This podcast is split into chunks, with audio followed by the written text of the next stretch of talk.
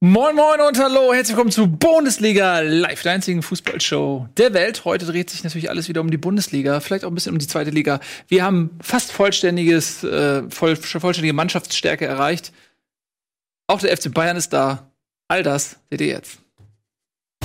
Bundesliga auf Rocket Beans TV wird präsentiert von eFootball Pass 2020.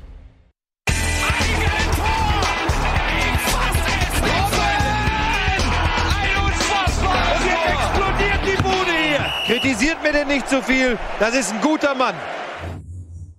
Gute Freunde. Zufrieden?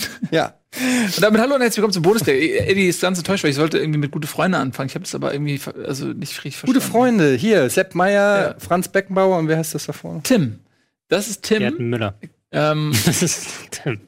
Denn Tim hat uns das hier äh, eingeschickt. Wir haben ja unter anderem einen Nico, der zu spät kommt, noch am Telefon. Ja, ja, nee, sag Ja, kein Problem, alles klar. Ernsthaft? Ja, gut. Das ist ja schon ein bisschen Hallo Nico, setz dich doch. dick aufgetragen. Zu spät kommen, dann telefonieren In in, der die Sendung. Sendung Ich hab rein. gedacht, ich- Du hast doch nicht mal ein Mikro an, zieh dein Mikro an Versuch jetzt. das irgendwie zu übertünchen. Unglaublich. So, ähm, während du dich verkabelst, lieber Nico, ich war gerade dabei, äh, hier diesen Stapel ähm, euch zu zeigen, den ihr uns geschickt habt. Denn äh, wir hatten euch ja gebeten, Einsendungen hageln zu lassen, die wir hier an diese kargen Wände klatschen können. Und das habt ihr natürlich echt eifrig gemacht. Wir haben so viel bekommen. Hier könnt ihr euch gerne was nehmen. Zum Das ist Beispiel alles von einem oder von verschiedenen Leuten? Steht auch sogar drauf. Achso, Nikolai. Ja, das ist zum Beispiel Düsseldorf hier von Mattis. Köln, das passt ja perfekt sogar. Düsseldorf und Köln, die kommen direkt nebeneinander von Levi. Nochmal Düsseldorf. Grüße gehen raus an den MTV Hesedorf. Ach, guck mal, hier ist Der schon kriegt wieder. hier direkt einen Spind. Den hau ich direkt hier an den Guck mal, das ist Spind. für dich. Hier ist, aber ey, aber tu mir einen Gefallen, nur einen. Ne, hast schon einen. Nicht alles voll Eintracht knallen. Kümmer du dich doch um deine Seite. Hast Alles keinen. Der hat da schon hinten ein Pokalsieger-Ding aufgeklebt heute. So, Ich habe aber auch hier den MTV Hesedorf. was haben wir hier? Ganz viele. Ich habe einen für dich. Also wir kriegen auf jeden Fall hier mega viele. Sticker. Wir sind dankbar. Ihr könnt immer noch gerne einschicken. Ihr merkt, wir haben noch nicht die Wand vollgeknallt. Wir warten noch auf euer Dings hier. Ich müsste mal, ich müsste mal den Winkel jetzt erfahren, was die Kameraperspektive angeht, Steht gar nicht drauf. dass man das genau hinter dir sieht. Wolfsburg. Das ist ja geil, den klebe ich mir aufs Laptop, Alter. Guck mal hier, Gerald Asamoah. Den finde ich schön. St. Pauli spielt euch alle an die Wand. Okay, kennt ihr den noch, Leute? Roy Preger. Roy Preger, ja, Mann. Der war gut. Das ist ja fantastisch. Aber das Foto ist gut. Das ist ja super, das Foto. Äh, Unterschrift, ja, oder? das werden wir. Hier, was ist das? Bentner. Ach, äh. ist kenne ich alle nicht in der Musik steht. Doch. Bentner Ultras, der Lord.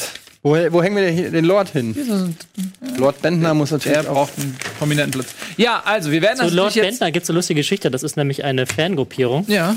die sich die Bentner Ultras genannt haben. Das ist doch hier. Ja, die Bentner Ultras. Da.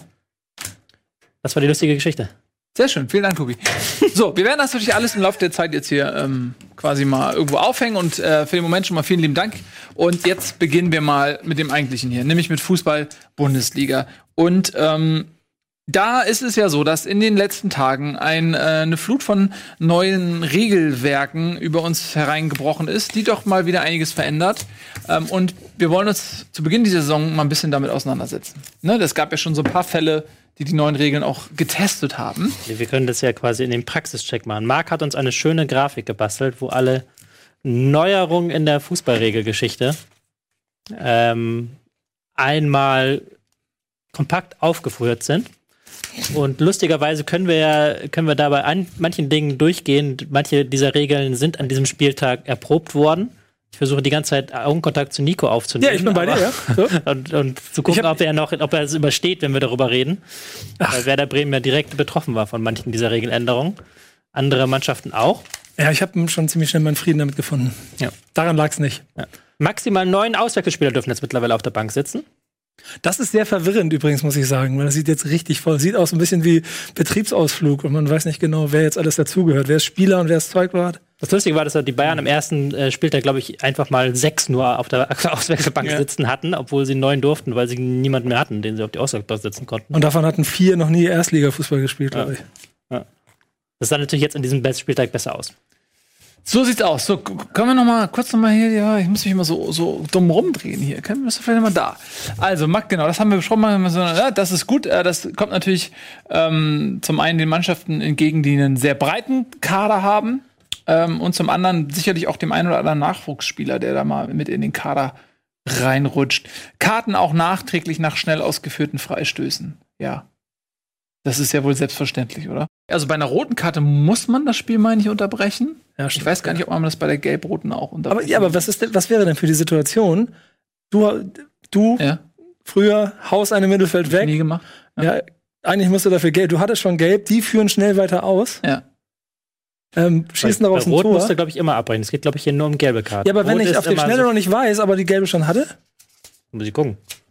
und dann, und dann schießen die ein Tor und dann breche ich es ab. Ihr seid nicht bei mir. Ja, ich bin voll bei dir. Ähm, das, das, das sind Härtefälle. Das werden wir dann besprechen, wenn das äh, eintritt. Äh, was gibt's denn noch Neueres hier? Also, ähm, Gewinner des Münzwurfs, ach, das ist wie früher, dürfen ähm, wieder zwischen Seitenball und oder Anschluss entscheiden. Das, warum auch immer man das für zwei Saisons oder so geändert hatte. Das war ja länger geändert. Oder länger, aber es war früher war das immer so. Ich glaube auch, dass Aber das was, wa- was haben sie denn letzte Saison entschieden? Das wurde dann automatisch, also dass der Gewinner hat, glaube ich, den Ball bekommen. Der Gewinner hatte die Seitenwahl, oder? Oder halt Gewinner hatte Seitenwahl. Seitenwahl. Jedenfalls war das festgelegt, wer was bekommt. Und jetzt darf der Gewinner sich aussuchen, Seitenwahl oder Anschluss. Und das war früher, besonders in der Kreisklasse, natürlich relevant, weil da hast du ähm, äh, noch den Wind als Faktor. In den Stadien ist es nicht so schlimm, aber in den Amateurligen, wenn du richtig dicken Wind hast, äh, und gerade beim Jugendfußball, wo die Kids noch nicht so doll schießen können, ist Wind, mit Wind zu spielen, ist ein richtiger war der Vorteil. Dorffaktor, ja. Ja. Aber die Sonne war doch eher der Faktor, oder? Ja, gut, aber Jungs, ganz ernsthaft, ja. ich glaube, ich glaub, ob nun Wind oder Fankurve Borussia Dortmund äh, in der zweiten Halbzeit im Rücken haben, ich glaube, das ist dann auch schon ein Faktor. Deswegen ist Seitenwahl ja in der Bundesliga auch nicht unrelevant. Ja, aber wie viele Amateurfußballer gibt es und wie viele Profifußballer gibt es, die bei Ja. Dortmund spielen? L2, ich weiß es nicht. Ja, ich glaube nämlich tatsächlich, dass das äh, eher für den Amateurfußball relevant ist, diese Regel. Sind das DFB oder DFL-Regeln? Und FIFA-Regel. FIFA-Regeln. FIFA-Regeln, so? Ja, okay. Ähm, gut, dann äh, habe ich eben schon gesehen, der Schütze, wenn der Gefaulte den Strafstoß ausführen möchte, den, ähm, also wenn derjenige, der gefault wurde, den Strafstoß selber ausführen möchte und dabei verletzt wurde und behandelt wurde, muss er jetzt nicht mehr den Platz verlassen. Ist irgendwie auch jetzt. Macht Sinn. So. Ähm, Spieler des ausführenden Teams dürfen Ball bei Abstoß bzw. Freistoß im Strafraum annehmen. Äh, Gegner müssen sich außerhalb aufhalten. Das ist tatsächlich eine neue Regel, die es so in der Form noch nie gab, meine ich, oder? Nee. Nee. Ich überlege, ich habe schon, ich habe mir überlegt, ob da was das taktisch bedeuten könnte, weil das eigentlich ja heißt, dass du, eigentlich kann sich dann ja der Verteidiger direkt neben den Torwart stellen. Macht er ja auch jetzt mittlerweile. Ja? Du siehst jetzt mehr Teams, die hinten rausspielen, beziehungsweise die dann. Also wirklich direkt und im Prinzip das Ding schon direkt mitnimmt. Aber das heißt ja wiederum, dass in, wenn, wenn eh schon alle mit hohem Pressing spielen, du ja quasi mit drei Stürmern schon um den 16er rumlauern kannst und wie hier Ja. jeden dich dann da drauf vorher ja auch. Vorher hast du ja denn die einfach zugestellt, die Anspielstation, und dann Ja. haben sie lang spielen müssen. Das haben sie jetzt, das wird jetzt so ein bisschen verhindert dadurch. Ja, okay, weil du ja trotzdem immer noch kurz spielen kannst. Machen auch manche Teams, manche Teams nicht. Also ich habe jetzt doch am Wochenende auch wieder Teams gesehen, die dann so einmal kurz andeuten und dann doch nach vorne rennen, lang den Ball holen. Ich finde es eine gute Regeländerung. Ich habe Ja. auch Leute gehört, die das nicht für sinnvoll halten. Ich finde das natürlich immer gut, wenn hinten rausgespielt wird oder wenn den Teams geholfen wird, die hinten rausspielen wollen. Von daher. Ich finde Ich habe es halt nie verstanden, warum es vorher, vorher anders war. Also Ja, es für mich hat es keinen Regeln, Sinn auch mit dem ergeben. Anstoß, dass man nach vorne spielen muss und so weiter. Das sind so Kleinigkeiten, wo man sich denkt, ey, wann haben die sich das irgendwann mal irgendwie 1815 in Southampton Hm. überlegt oder so? Ähm, macht nicht mehr so viel Sinn. Aber das finde ich echt eine gute Regel, weil die eben wirklich dazu führt, dass mehr Mannschaften versuchen, Fußball zu spielen und man nicht mehr diese langen Bratwürste unbedingt sieht. Äh, was haben wir noch? Habe ich da eben schon irgendwas gesehen? Gelbe Karten auch für den Trainer. Ja, ach ja, stimmt. Das ist auch schon zum Einsatz gekommen. Funkel hat eine bekommen. Baumgart hat die erste. Baumgart hat bekommen. die erste bekommen. Noch jemanden? Zwei haben wir schon gesehen. Die jeden beiden, Fall. ne? Die allererste hat, glaube ich, Robin Dutt bekommen in der zweiten Liga. Mhm. Was war das schon ein paar Spieltage Mhm. her? Ja. Und jetzt in der Bundesliga Steffen Baumgart. Könnt ihr aber verstehen, dass sie sich darüber aufregen? Die regen sich jetzt sehr darüber auf. Also Ja. Friedem Funkel meinte ja auch nach dem Spiel, Patrick Ittrich. Ich fick dich. Quasi. Nein, das hat er nicht gesagt. Er hat aber so was ähnliches gesagt. Er hat gesagt, Patrick Ittrich wollte nur in die Geschichtsbücher kommen. Das war der einzige Grund, warum er die gelbe Karte gezeigt hat. Hatte dann Pech gehabt, dass Steffen Baumgart vorher schon die gelbe Karte Mhm. bekommen hat. Also die Trainer sind damit nicht einverstanden mit dieser gelben, roten Karte. Was passiert, wenn man im, äh, fünf gelbe Karten gekriegt hat? Ich glaube, vier sind es, oder? Vier. Ah. Vier sind's, genau. Dann Und dann ein Spiel ein. Spiel- Sperre. Das heißt Tribüne. Ja. Also wie, wie, wie wenn du auf Darfst nicht in die Kabine. Ich gehe gehe davon aus, dass du dann ein Kontaktverbot hast. Weil mittlerweile sitzt ja auf der Tribüne mal jemand, der Mhm. per Funk verbunden ist mit dem, äh, mit dem Co-Trainer. Und ich- Deshalb weiß ich jetzt nicht hundertprozentig, aber ich würde davon ausgehen, dass du dann Kontaktverbot auch hättest als Trainer. Weil ansonsten bringt dir ja dieses nicht an der Seitenlinie sein nix. Ja. Finde ich. Weil, äh, Nico meinte, man darf nicht in die Kabine. Ja, das sowieso nicht. Ja. nee, klar. Ja. Aber ich Darfst du auch nicht, wenn du gesperrt bist, eigentlich. Ich finde die Regel ja insofern auch schwierig, weil äh, Trainer ja nun diejenigen sind, die am meisten Emotionen am Platz noch ausüben. Mhm. Ich weiß aber nicht, ob äh, vielleicht auch das immer zu einem rechtsfreien Raum genutzt wurde, wie Trainer am Spielfeld dran rumgefeucht haben. Versteht ihr, was ich meine? Ja, aber also ich finde, man, ich weiß jetzt nicht, was da die Kriterien sind, aber man gelten die gleichen Regeln wie ein Spieler. Also wenn ein Trainer sagt, ey, du, was war das für ein Pfiff? Dann kriegt ein Spieler natürlich sofort gelb. Ja. Aber ein Trainer muss doch sich über Pfiffe, die ihm nicht gefallen, in irgendeiner Weise Man kann- auch emotional auslassen können. Das Man- gehört irgendwie dazu. Man kann es jetzt am praktischen Beispiel handhaben. Steffen Baumgart hat die gelbe Karte gesehen, weil er seine, weil er irgendwas weggeworfen hat. Mütze, glaube ich, auf den Boden Mütze, geworfen. genau, er hat Mütze genommen und auf den Boden geworfen und dann ein Rumpelstilzchen gewollt und ähm, Funkel hat sich über eine Entscheidung beschwert. Hat Ich, gesagt, ich finde, man darf an der Stelle auch nicht unterschätzen, mit was für einem emotionalen Druck ein Trainer, der die wahrscheinlich größte Verantwortung von allen in dem Stadion hat, am wenigsten Möglichkeit hat, diesen Druck zu entleeren. Und solange er nicht Leute persönlich beleidigt, finde ich, darf er schon rumbrüllen. weiß auch nicht, ob das so sinnvoll ist, diese gelben Karten, weil es sind ja auch keine Spieler, die begehen ja keine Fouls oder sowas, sondern du wirst ja nur wegen Meckern bestraft und dann kannst du halt auch diese Ermahnung und rausschicken. Auf Vor du überleg- beibehalten, eigentlich wie es vorher war. Vor allem überleg mal, was das bedeutet, wenn, wenn Steffen Baumgart äh, die, die dritte schon hat und er weiß, dann spielt er ja auch schon taktisch. dann regt er sich beim 0-3 gegen München halt nicht mehr auf, weil er weiß, nächste Woche geht's gegen Oder Augsburg. automatisch Sperre holen für das Münchenspiel. damit Ja, ja, oder so, ja, genau. Ja, abholen. Taktisch, weil da ist ja eh egal und es ist eben zu weit. Ich finde aber schon, dass Trainer in den letzten Jahren so dünnhäutig geworden sind. Also wie die dann immer auf dem am Spielfeldrand auf den gibt- vierten kommt- Offiziellen manche- einreden und wirklich auf- kommt auf den jeden. Trainer an. Ja, ja, aber ich Da habe gibt's das Gefühl, dass der allgemeine Durchschnitt, ja. der allgemeine ruhige Trainer, sachliche Trainer. Du wärst ein sehr sachlicher Trainer, glaube ich. Habe ich nicht gesagt. Hab ich- Nee, aber ich glaube das. ich, ge- aber gefühlt ge- gehen sie halt mittlerweile nur noch am bla bla bla und diskutieren und jede Entscheidung muss dann mit dem vierten Offiziellen, wenn der vierte Offizielle ihnen nicht antwortet. So auch dieses, dieses Unding, dass Trainer dann immer sofort bei der Halbzeitpause auf den Schiedsrichter zurennen und dann nochmal alle Entscheidungen erklärt haben wollen. So what? Ja. Ja, mit Emotionen ist wichtig, so, aber. Pep äh, hat auch schon eine, ne? Ja? Pep hat, glaube ich, die allererste gelbe Karte eines Trainers gekriegt. Der wollte einfach nur in die Geschichtsbücher eingehen. Der war der Geschichtsbürger. Ich stelle mir gerade, äh, was meint ihr, wie viel gelbe Karten würde Tobias Escher kriegen als Trainer an Seitenlinie einzige. in seiner Karriere? Oder Aber nur direkt rot. Apropos, wenn wir uns dieses Beispiel eh schon überlegen. Also du wusstest es, ihr wusstet es wahrscheinlich alle, ich bin wieder late to the party, aber einer deiner Spielverlagerungskollegen sitzt bei Gladbach als Co-Trainer auf der Bank. Das hat er doch schon mehrfach in den Sendungen aufgezählt. Wirklich? In denen du Ja. dabei warst.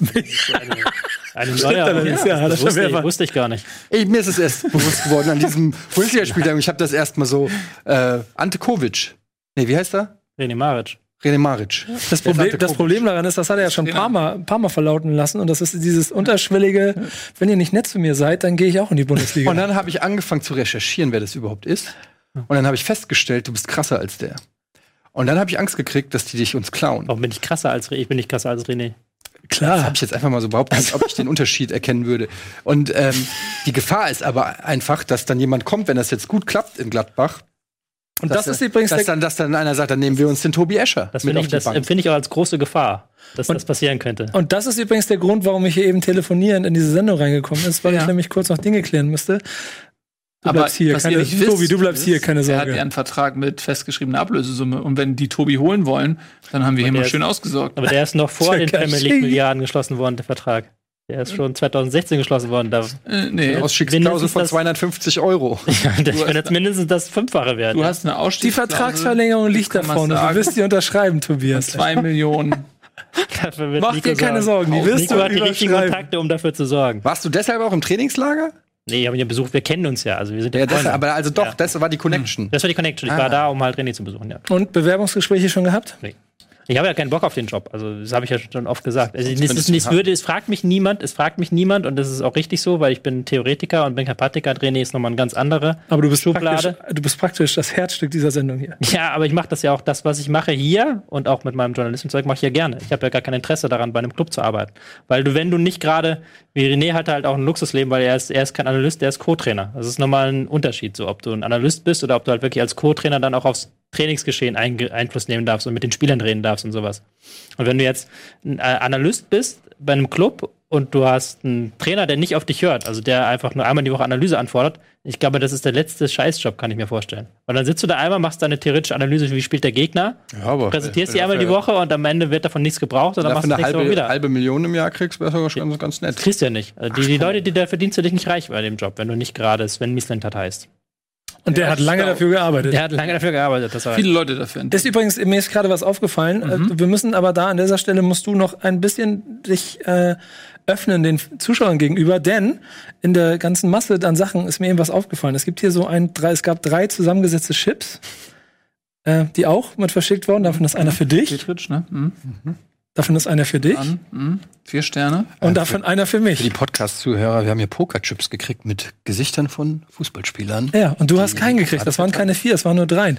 Du musst dich Alex- mehr zu einem Verein. Alexander Meyer, wen hast du? Wesley, ach du Scheiße. Ja, genau, da konnte ich nichts für. Petritsch. Ja, äh, das machst du ja. Ne? Peu à peu entwickelst du Emotionen. Das ist, äh, wir haben so einen Emotionschip für dich auch Hier, in, ähm, dein Verein. In Entwicklung. Das ist der. Emotionschip. Hier, Data. Ja, da hast du mit die natürlich einen richtigen Spieler. Ja, ist okay, aber es Ja. geht um die Farben. Einmal einführen. Petric ist da, glaube ich, schon ein in bisschen. deinen Ja, aber es- da. Aber es es ist dein Verein. Katsching! So, und jetzt ist es der HSV. Oh, Tobias Escher schreibt eh schon für den HSV-Blog, ist auf meiner Seite. Ha, Hi, wir reden gleich über den HSV. Jetzt, Zurückkehren zum Thema. das wollte ich gerade einleiten, vielen Dank. Ähm, haben wir noch eine Regeländerung? Ich glaube nämlich nicht. Ich, äh, ich weiß nicht, ob der Regeländerung jetzt drauf ist, ob da jetzt noch ein zweiter Haben wir diese Handspielgeschichte und so, ist das da kommt, aber es ist natürlich noch eine Handregel, Eine passt ja nicht wichtige drauf, steht Regelung. ja drauf. Eine wichtige Regelung ist natürlich auch äh, das Handspielgelump. Ähm, Ab sofort wird alles abgepfiffen, was die Hand berührt, wenn danach ein Tor entsteht. so, so es sei denn, die Hand gehört zu einem Spieler von Bayern München. Ja, also pass auf, wir müssen mal eine Ja, Unterscheidung treffen. Also das eine ist ja, äh, wenn Ich du nur ein den Tor Witz aus dem Chat und das andere ist ja, wenn du ein Tor verhinderst. Und bei der Torverhinderung äh, gilt Darfst du diese die Regel Hand natürlich benutzen? nicht. Nein, du darfst sie nicht benutzen, aber die Regel ist nicht so streng wie beim Tor. Ähm, wohingegen, wenn du sie ähm, zur Erzielung eines Tores benutzt, wird's abgepfiffen. Marco Reus zum Beispiel hätte abgepfiffen werden müssen ähm, im Pokal. Meine ich, ne, war dieses Tor. Und äh, jetzt Füllkrug, ähnliches Tor, Ich- wurde abgepfiffen. Ich muss ja sagen, als ich die Regel das erste Mal gehört habe, war ich instinktiv eher dafür. Also grundsätzlich finde ich es erstmal gut, wenn man bei Handspielen ein bisschen die Interpretationssache rausnimmt, wenn man daraus so ein Stück weit schwarz-weiß macht, weil wir haben ja letztes Jahr nur bei Handspiel geredet. Wenn man sagt, sobald der Ball die Hand berührt vor einem Tor ist ein Handspiel, hat man ja eine Schwarz-Weiß-Regelung. Da gibt es ja dann keine Grauzone mehr so. Und jetzt habe ich am Wochenende dieses Tor von Füllkrug gesehen, wo er wirklich halt so dasteht, der Ball ihm hier so an die Hand springt. Die Hand hat überhaupt nichts mit diesem Tor zu tun. Die Hand, er verschafft ihm keinen Vorteil. Er macht mit der Hand nichts. Die Hand ist einfach da. Er hat sie nicht, er hat sie sogar vom Ball weggenommen. Das, was so. Tobi Escher sagt. So, und dann wird nachher das Tor nicht gewertet, weil er halt da mit der Hand war. Und dann habe ich mir auch gedacht, das ist dann aber auch wieder nicht im Sinne des Fußballs irgendwie. Ja, aber es ist, so, war halt, eigentlich- so ist halt die Regel. Ja, das ist die Regel, klar, aber die Regel ist, ist nicht optimal, um es jetzt mal positiv zu formulieren, wenn dann so ein Ding, was halt nach allen ihr menschlichen Ermessen eigentlich ein herausgespieltes Tor ist, wenn das dann nachher nicht zählt. Genau. Deswegen kann ich auch nicht darüber diskutieren und kann sagen, ja, richtig abgepfiffen, Tor zählt nicht, wegen der Regel, aber es schmerzt trotzdem. Ja, also die Regel wird gefühlt jedes Jahr geändert und wir haben noch nie einen Punkt erreicht, an dem alle damit zufrieden waren und ich wage zu prognostizieren, das wird eh nie passieren. Nee. Und deswegen müssen wir weiter leiden. In dem Fall hat es dich getroffen und Füllkrug und das Spiel ging am Ende verloren und ich finde, das ist eine fantastische Überleitung, um dann direkt auch darüber zu sprechen. Oder wollen wir noch ein bisschen Das ist eine gute Überleitung. ja, über die Regeln. Okay, dann lasst uns da direkt mal beim Thema bleiben. Bremen mit null Punkten nach einem Spieltag massiv unter Druck. Europa muss das Ziel sein. 20 Euro ähm, wollen dieses Jahr nicht den Besitzer wechseln aus deinem Portemonnaie, Nico. Denn wir wissen alle, du sparst auf dein fünftes Handy. Und es fing auch ganz gut an, oder? Bremen 1 in Führung gegangen. Was ist dann passiert? Ähm, ach, soll ich das? äh, Das das ist immer so, äh, sag, sag du doch mal, was- sag du doch mal, was passiert ist.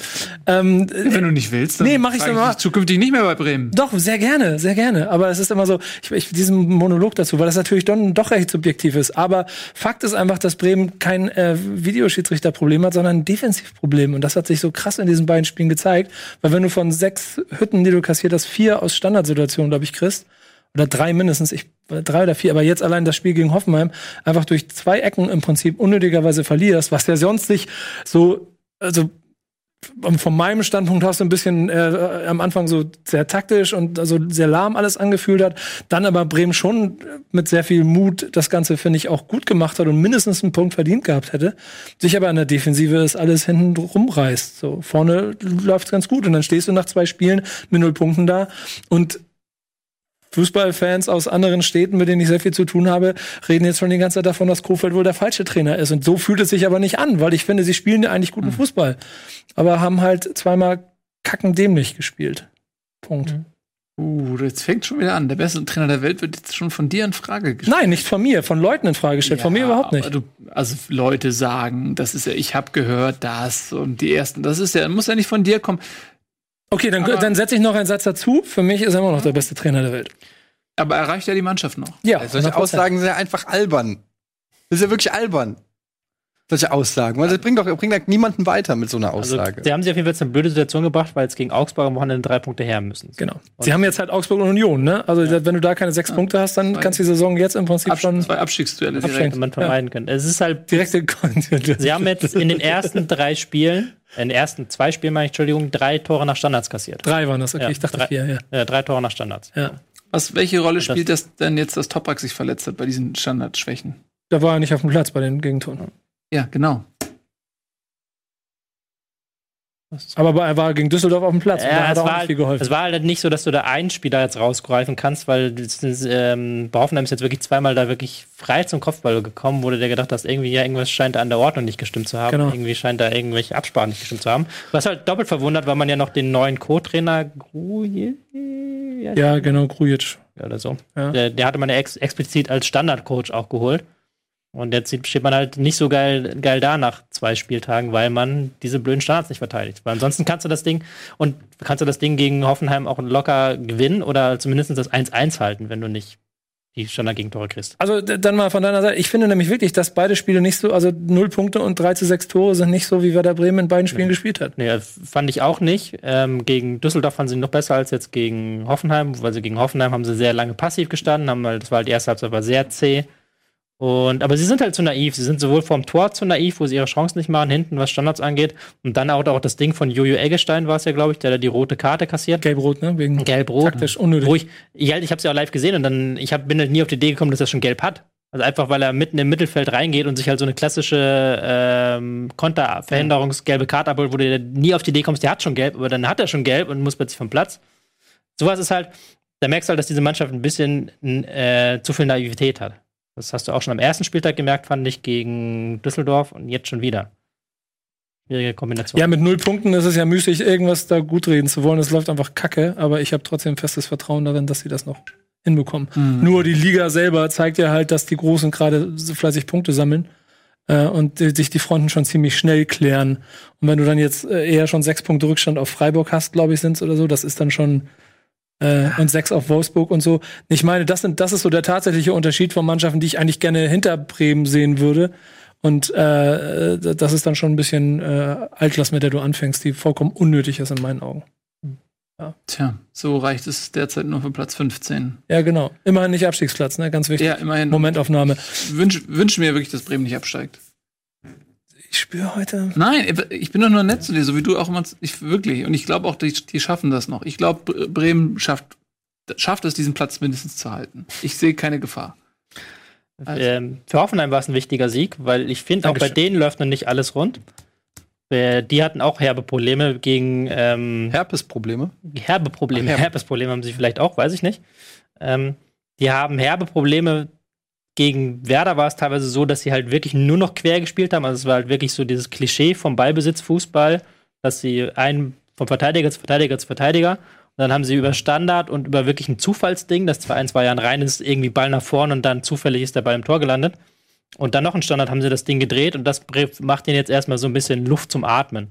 Weil du da auch merkst, dass der neue Trainer noch eine andere Idee mitgebringt als Nagelsmann und das halt auch noch Zeit benötigt. Und mhm. da ist man mit drei Punkten ja. Ähm, besser dran als mit null. Auch mein Gedanke, zumal da vorne eben auch so ein paar Verletzte sind. Ne? Also Kramaric scheint länger zu fehlen. Ähm, Belfodil, mhm. der sehr stark in Form war zum, zum Ende der letzten Saison.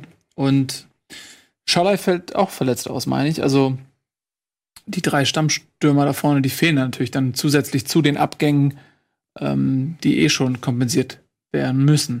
Okay, also dann äh, verlassen wir jetzt äh, Sinsheim mit äh, dem 3 zu 2 Sieg und machen einen einzigen mini kleinen Spot und danach geht's hier dann gleich weiter.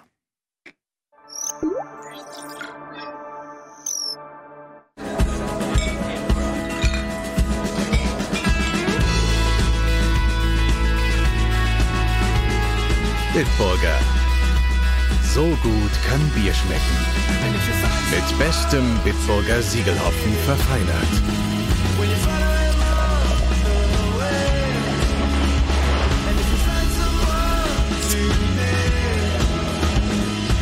Und deshalb bitte ein Bit. Trö, da sind wir wieder, wie versprochen, nach nur einem Spot. Und äh, wir machen weiter. Was haben wir denn? Mit dem Spitzenspiel vielleicht? Vom Samstagabend FC Schalke 04 gegen FC Bayern München. Das war sehr interessant. Eine sehr wichtige Standortbestimmung, finde ich, für den amtierenden deutschen Meister. Ähm, und da hat sich einiges getan nachdem wir hier unsere Einschätzung abgegeben haben, haben die Bayern offensichtlich auch das Zittern bekommen, haben gedacht, so, ey, wenn selbst die Experten der Bundesliga mehrheitlich sagen, dieses Jahr wird's nichts mit dem Titel, dann müssen wir vielleicht auf dem Transfermarkt nochmal nachlegen. Und das haben sie auch getan. Coutinho, Perisic äh, sind gekommen und äh, Cousins nicht vergessen.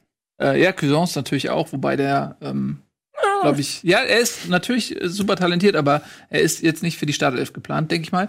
Ähm, ihr könnt allerdings für die Startelf geplant sein, wenn ihr mal so dicht dran sein wollt wie äh, noch nie beim Geschehen. Denn wir haben äh, ja ähm, freundliche Unterstützung hier von Konami, genau. Und ich weiß nicht, ob ihr das wisst, aber Konami hat eine hat ihrerseits wieder eine kleine Partnerschaft mit dem FC Bayern München. Deswegen hängt hier aus dem Trikot von denen. Guck mal, was steht da unten drin?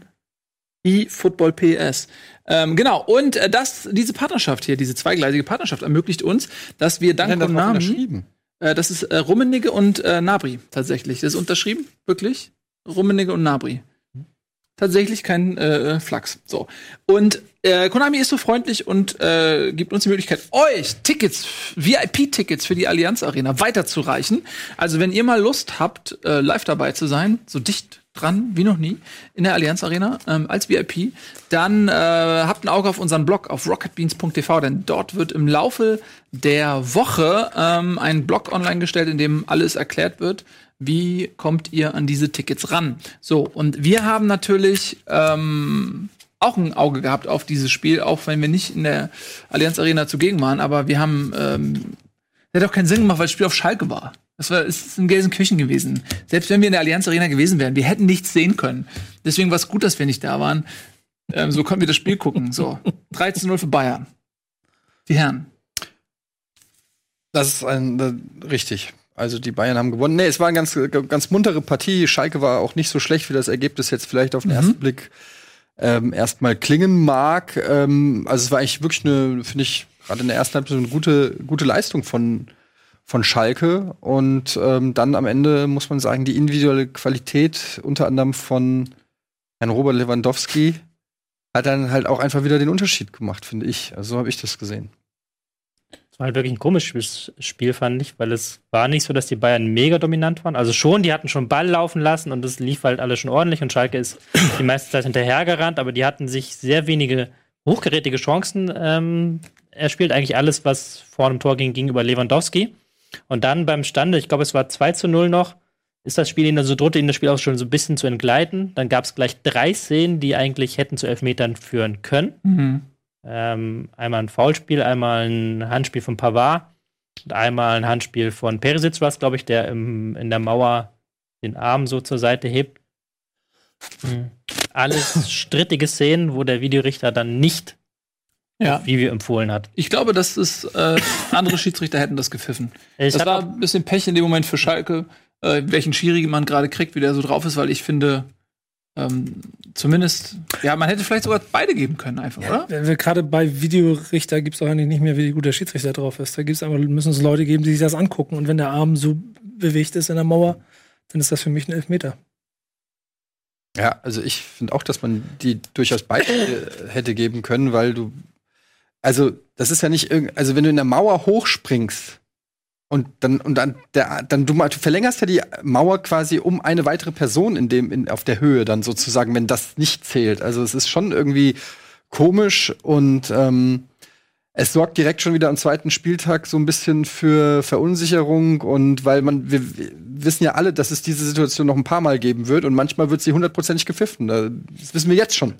Und dann wird sich jeder wieder an dieses Spiel erinnern und sagen, ja, warum wurde es damals nicht gepfiffen? Und schon hast du wieder diese scheiß Diskussion, obwohl es eine neue Handspielregel gibt. Ja. Ähm, In ja, 70 Prozent aller Fälle ist es immer ein Handspiel. okay. Das war ein abgewandeltes Anchorman-Zitat. Ich habe gedacht, du kriegst es. Ja, aber 70% of the time It works, works all the time. Ja.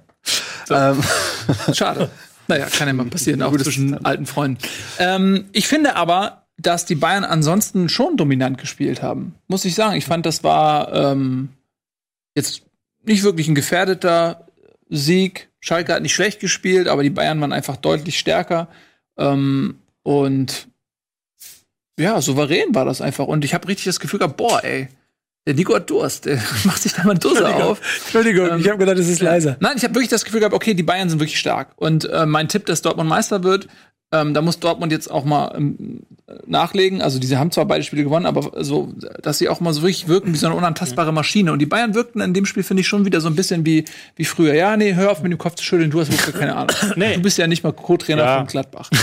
ähm, so, und wenn, dann, man- wenn man dann sieht, was, was die Bayern dann noch ähm, von der Bank mittlerweile haben, im Vergleich jetzt zum ersten Spiel, einfach mal ein Coutinho einwechseln. Obwohl ich sagen muss, da, da, mit dem Wechsel wurde es schlechter, habe ich fast das Gefühl gehabt. Ja, das war so ein bisschen. Da ist so ein ich weiß noch bisschen nicht so genau, was, was Sache ist. Ja, genau. Da ist so ein bisschen das, was vorher sich auch, finde ich, sehr dominant angefühlt hat. Und also das, die Kräfteverhältnisse waren so verteilt, fand ich, wie es sich auch gehört. Plus ein Lewandowski, der in einer grandiosen Verfassung ist. Weil mal abgesehen davon, dass er Elfmeter gut, gut macht und so, aber auch der Freistoß, den musst du dir erstmal so da in den Winkel legen und so. Das sieht schon alles sehr, sehr gut aus. Und das ist dann das, was du brauchst, um solche Spiele am Ende auch leicht und locker zu gewinnen, wie sie es gemacht haben. Was sie halt gemacht haben, ist in der sehr langen Zeit, dass Pavard ist sehr tief geblieben als Innenverteidiger und Alaba ist hochgerückt. Also Pavard war Rechtsverteidiger, ist sehr tief geblieben, Alaba Linksverteidiger hochgerückt. Und dann hattest du hinten im Aufbau so eine Dreierkette. Und ähm, das hat, fand ich sehr gut, um halt den Ball laufen zu lassen, aber sie haben es halt nicht geschafft, den Ball dann wirklich in die vorderen Zonen zu tragen. Das ist das, was ich halt kritisiere. Aber Also Tolisso und Müller waren halt nicht sehr präsent da. Und dann aber auch Coutinho äh, war auch nicht so mega prä präsent, nachdem er gekommen ist. Ja, er hat halt versucht, sich die Bälle abzuholen, aber er hat halt bis hier und da hingelaufen, aber halt nicht wirklich in den Räumen vor der, Ab vor der gegnerischen Abwehr, wo du einen Coutinho haben willst. Da hat er ein paar, er hat natürlich erstmal ein paar Dribblings und äh, geschmeidige Bewegungen rausgehauen, so ein bisschen Statement, aber der ist natürlich noch nicht integriert in die Abläufe und ähm, das wird aber kommen, dass der Mann Talent hat und den Bayern weiterhilft, ist glaube ich außer Frage. Ähm, fand das aber auch gut, ehrlich gesagt, dass er eingewechselt wurde. Stand es 2-0. ja. Und dann äh, den, den Jungen so früh wie möglich ans Team ranzuführen. Je früher er auf Betriebstemperatur kommt, desto früher wird er den Bayern Spaß machen. Und es war jetzt kein gefährdet, also 2-0 war jetzt nicht so, dass es schon, dass keine Gefahr mehr ausging, aber du wechselst ja auch nicht irgendwie einen 19-jährigen Spieler ein, von dem du Angst haben musst, sondern kannst schon mal bei 2-0 bringen für eine halbe Stunde, finde ich. Das ist schon, war schon eigentlich ein ganz cleverer Schachzug von Kovac. Auch, dass Hernandez gespielt hat. Ähm, also es deutet sich schon so ein bisschen jetzt auch an. Ich meine, wir haben ja auch Späße gemacht. Bayern haben viel eingesteckt für ihre Transferpolitik und so weiter. Aber wenn du zwei, drei, auf dem Niveau, auf dem die Bayern sind, wenn du zwei, drei Weltklasse-Spieler holst, die das Team verbessern, das musst du erst mal schaffen, dann äh, haben die Bayern transfertechnisch theo theoretisch alles richtig gemacht. Einzige Frage ist, ähm, ob da noch was im Sturm kommt. Ich meine, wenn Lewandowski sich verletzt, Ja, jetzt meine, der verletzt sich ja nie, Ante Rebic, also äh, als Backup, ähm, Ja, weil Bastos kein- ist eigentlich gelandet in Frankfurt. aber ist ja kein Lewandowski-Ersatz. Selbst wenn er käme. Wenn Ja. Lewandowski verletzt, kannst du den Laden zumachen, aber Lewandowski war halt die letzten Ja, Jahre. aber Mandzukic ist zum Beispiel im Gespräch, das wäre dann zumindest einer, den du da vorne dann noch reinstellen kannst, ohne jetzt auch die Taktik komplett, sage ich mal, ändern zu müssen. Ein, ein Rebic äh, haben wir ja gesehen, wie das ist, wenn der als einzelne Spitze da vorne äh, spielt, sehe ich ehrlich gesagt jetzt nicht so. Ähm, also ich will nur sagen, dass es, wenn ich, wenn ich einen Schwachpunkt sehe bei den Bayern überhaupt, dann ist es wirklich, dass ähm, sie einfach hoffen müssen, dass Lewandowski äh, für 40, 50 Spiele, was er zwar bislang immer geschafft hat, also es ist ja auch geil. Das ist das Geile auch an Lewandowski, genau wie Thomas Müller. Das sind so Spieler, die nicht nur Qualität haben, sondern die nie verletzt sind einfach. Sie sind einfach nie verletzt. Ja, und auch immer viel auf und fleißig sind. Ne? Er ist ja auch kein Stürmer, der nur vorne rumsteht, sondern ähm, der hat er ja unter Klopp gelernt, dass er auch ähm, Ballverteiler spielen kann und das macht er auch viel unterwegs. Ähm, Da war ja aber auch der Move von Kimmich, ihn in die Mitte zu setzen und halt nicht auf rechts zu lassen, fand ich fürs Spiel eigentlich gut. Wir haben uns ja, glaube ich, in der Vordings ja gerade noch drüber, in der Vorschau-Sendung gerade noch drüber unterhalten gehabt, ob Pavard vielleicht auf der rechten Seite auch spielen kann und so. Und das ist dann im Prinzip taktisch genau diese War dann aus der Not geboren, weil er dann kurz vor Spiel dann klar war, dass Thiago nicht spielen kann. Dann musste Hernandez in die Anfangself reinrutschen und Kimmich halt ins zentrale Mittelfeld. Keine schlechte Variante fürs Spiel scheinbar, ne? ja, hat auf jeden Fall gut funktioniert. Und bei Schalke muss man ganz klar sagen, äh, für die fängt die Saison jetzt erst so richtig an. Die haben in Gladbach ähm, 0 zu 0 erreicht.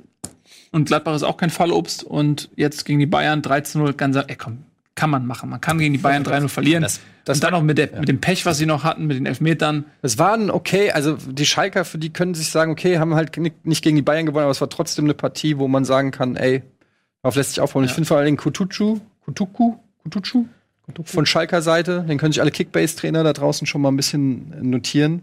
Der Junge hat mir gut gefallen. Der ging ab, enge Ballführung, schnell, direkten Abschluss gesucht. Aber er ist ein guter. Der war auch schon letzte Saison, hat er schon angedeutet. Mhm. Ich finde. Schalke ist äh, mit diesem neuen 4-2-3-1, 4-4-2-System, finde ich gut. Ich finde, denen fehlt noch so ein bisschen die Wucht im Konter. Das ist das, was ein Kutucu halt dann vielleicht Mhm. mitbringt. Halt, da fehlt so ein bisschen wirklich der Zug nach vorne. Harid hat mir zum Beispiel jetzt auch in beiden Spielen nicht, ist mir nicht sonderlich aufgefallen, was für einen Zehner immer nicht die beste Ausgangslage ist. Ich kann mir schon vorstellen, dass sie ihre Punkte holen, aber ich sehe halt noch, ich bin halt, weiß halt nicht, wo es hingeht so. Wir reden jetzt mittlerweile bei Schalke so, dass die Niederlage gegen Bayern ja muss als Schalke einkalkulieren.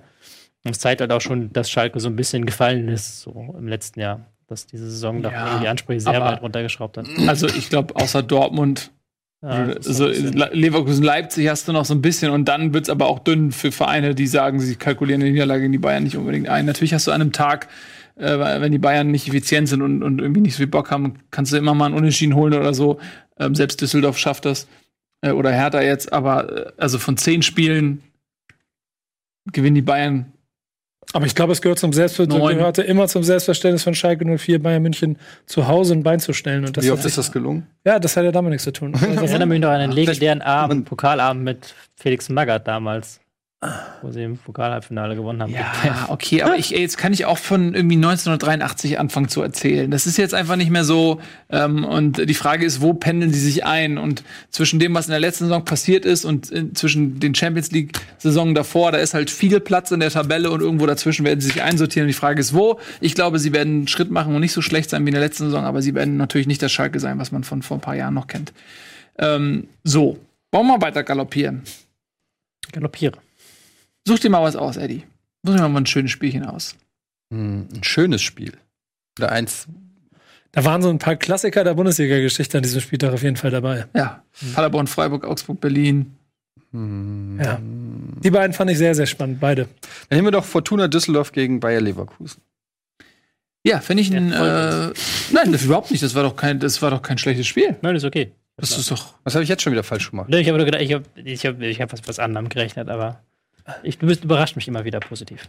Positiv, gut, dass Ja. du noch angemerkt hast. Dann willst du noch was sagen oder war das nur so? Ähm, nee, das war, ähm, ne, finde ich, eine sehr gute Leistung von Leverkusen. Ähm, die äh, Fortuna gepresst haben. Fortuna kam mit dem Pressing nicht klar. Ähm, wurden direkt immer früh attackiert. Ähm, das Bosch-System hat da sozusagen komplett gegriffen und die machen mir momentan Spaß, Leverkusen. Ähm, Bellarabi von der Bank gekommen, direkt äh, funktioniert. Die haben einen guten Kader. Was denn? Nichts, ich sag doch gar nichts. Ja, aber ich traue mich schon gar nichts mehr zu sagen. Ich bin schon ganz, ganz das, du musst verunsichert doch hier. gar nicht verunsichert sein. Das Ähm, jetzt, ich, ich, Der das war halt nicht von, der kam halt nicht von, nee, das stimmt ja nicht, er kam ja nicht von der Bank, er war ja in der Startelf.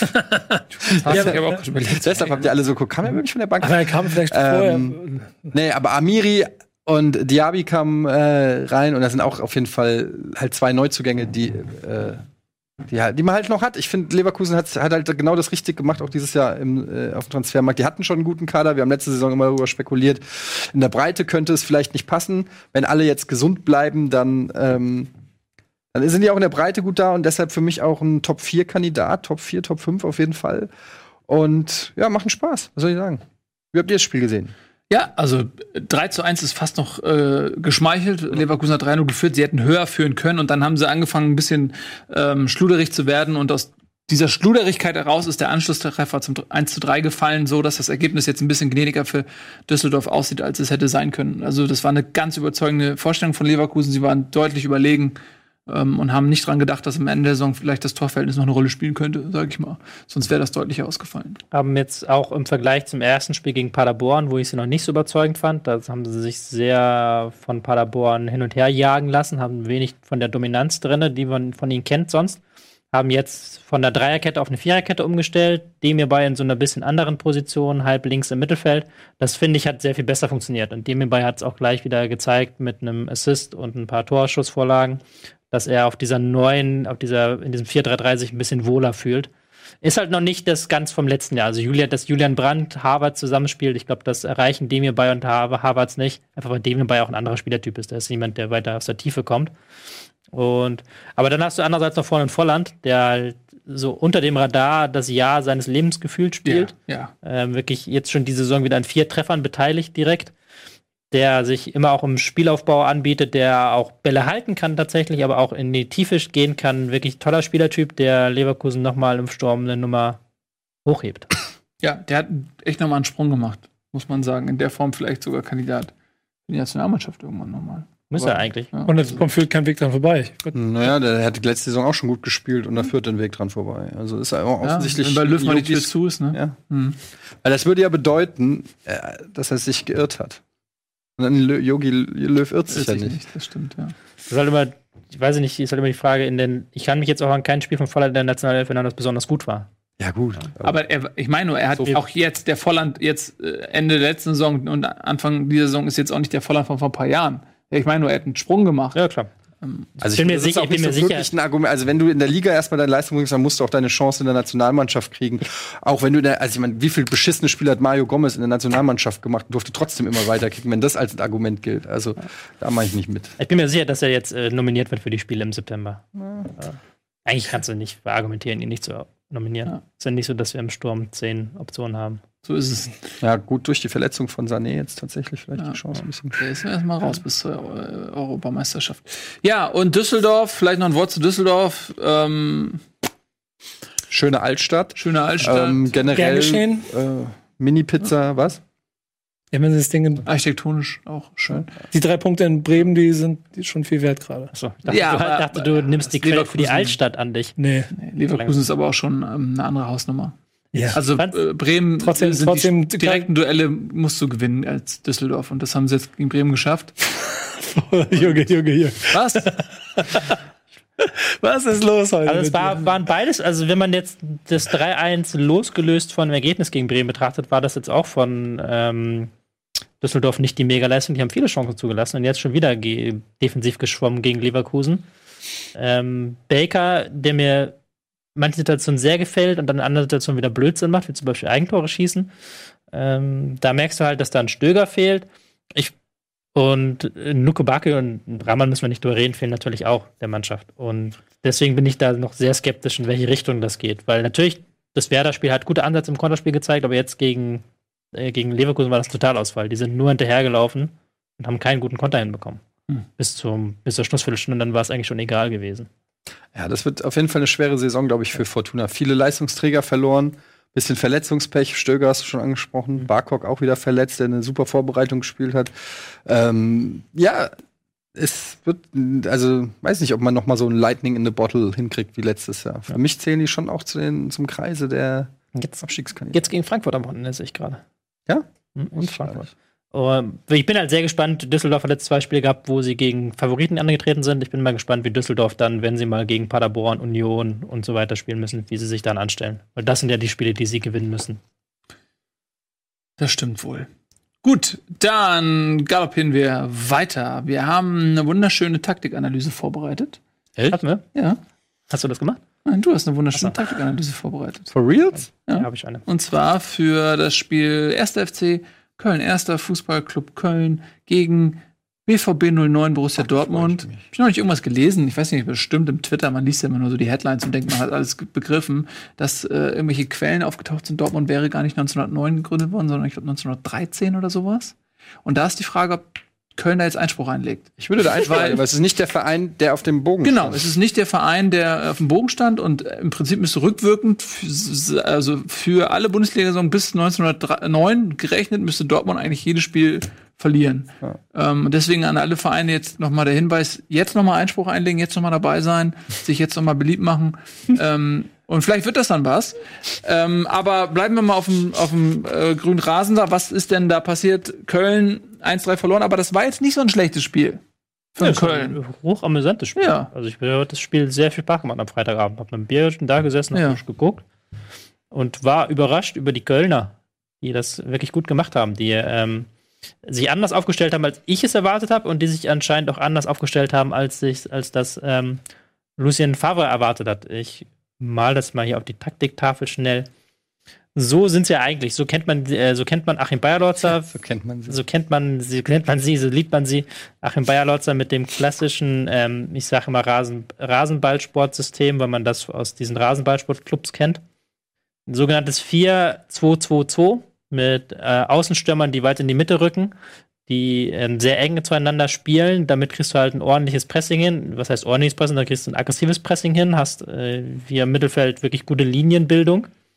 Was sie jetzt aber gemacht haben gegen äh, Borussia Dortmund war, dass Giri, der Mann mit dem schönen Namen, hier vorgerückt ist in, äh, ins offensive Mittelfeld und sie dann quasi mit ähm, drei Mann hier vorne, vorne gepresst haben. Das ist eine extrem offensive und extrem aggressive Variante, die man hier sehen kann, weil man natürlich hier in diesem Raum dann sehr viel Lücke, man spielt auf Lücke in diesem Raum. Man überlässt das quasi den Außenverteidigern, dass man, dass man hier so das bisschen verteidigt bekommt. Und guckt dann dafür, dass man da vorne Druck bekommt. Und das hat Köln in der ersten Halbzeit überragend gemacht. Und, ähm, wirklich es geschafft, auch hier in der Mitte ähm, 28, 33 Witzel, Weigel aus dem Spiel zu nehmen, dafür zu sorgen, dass die nicht ins Spiel finden. Ähm, hat von Dortmund auch nicht gut gelöst. Was, was, kann man, was kann man gegen sowas machen, wenn der Gegner sowas ähm, plötzlich so hoch spielt? Was natürlich so eine Achillesferse ist, ist, wenn man hier, wenn man hier in, erstmal in diese Räume reinkommt und dann über diese Räume hier reinspielt.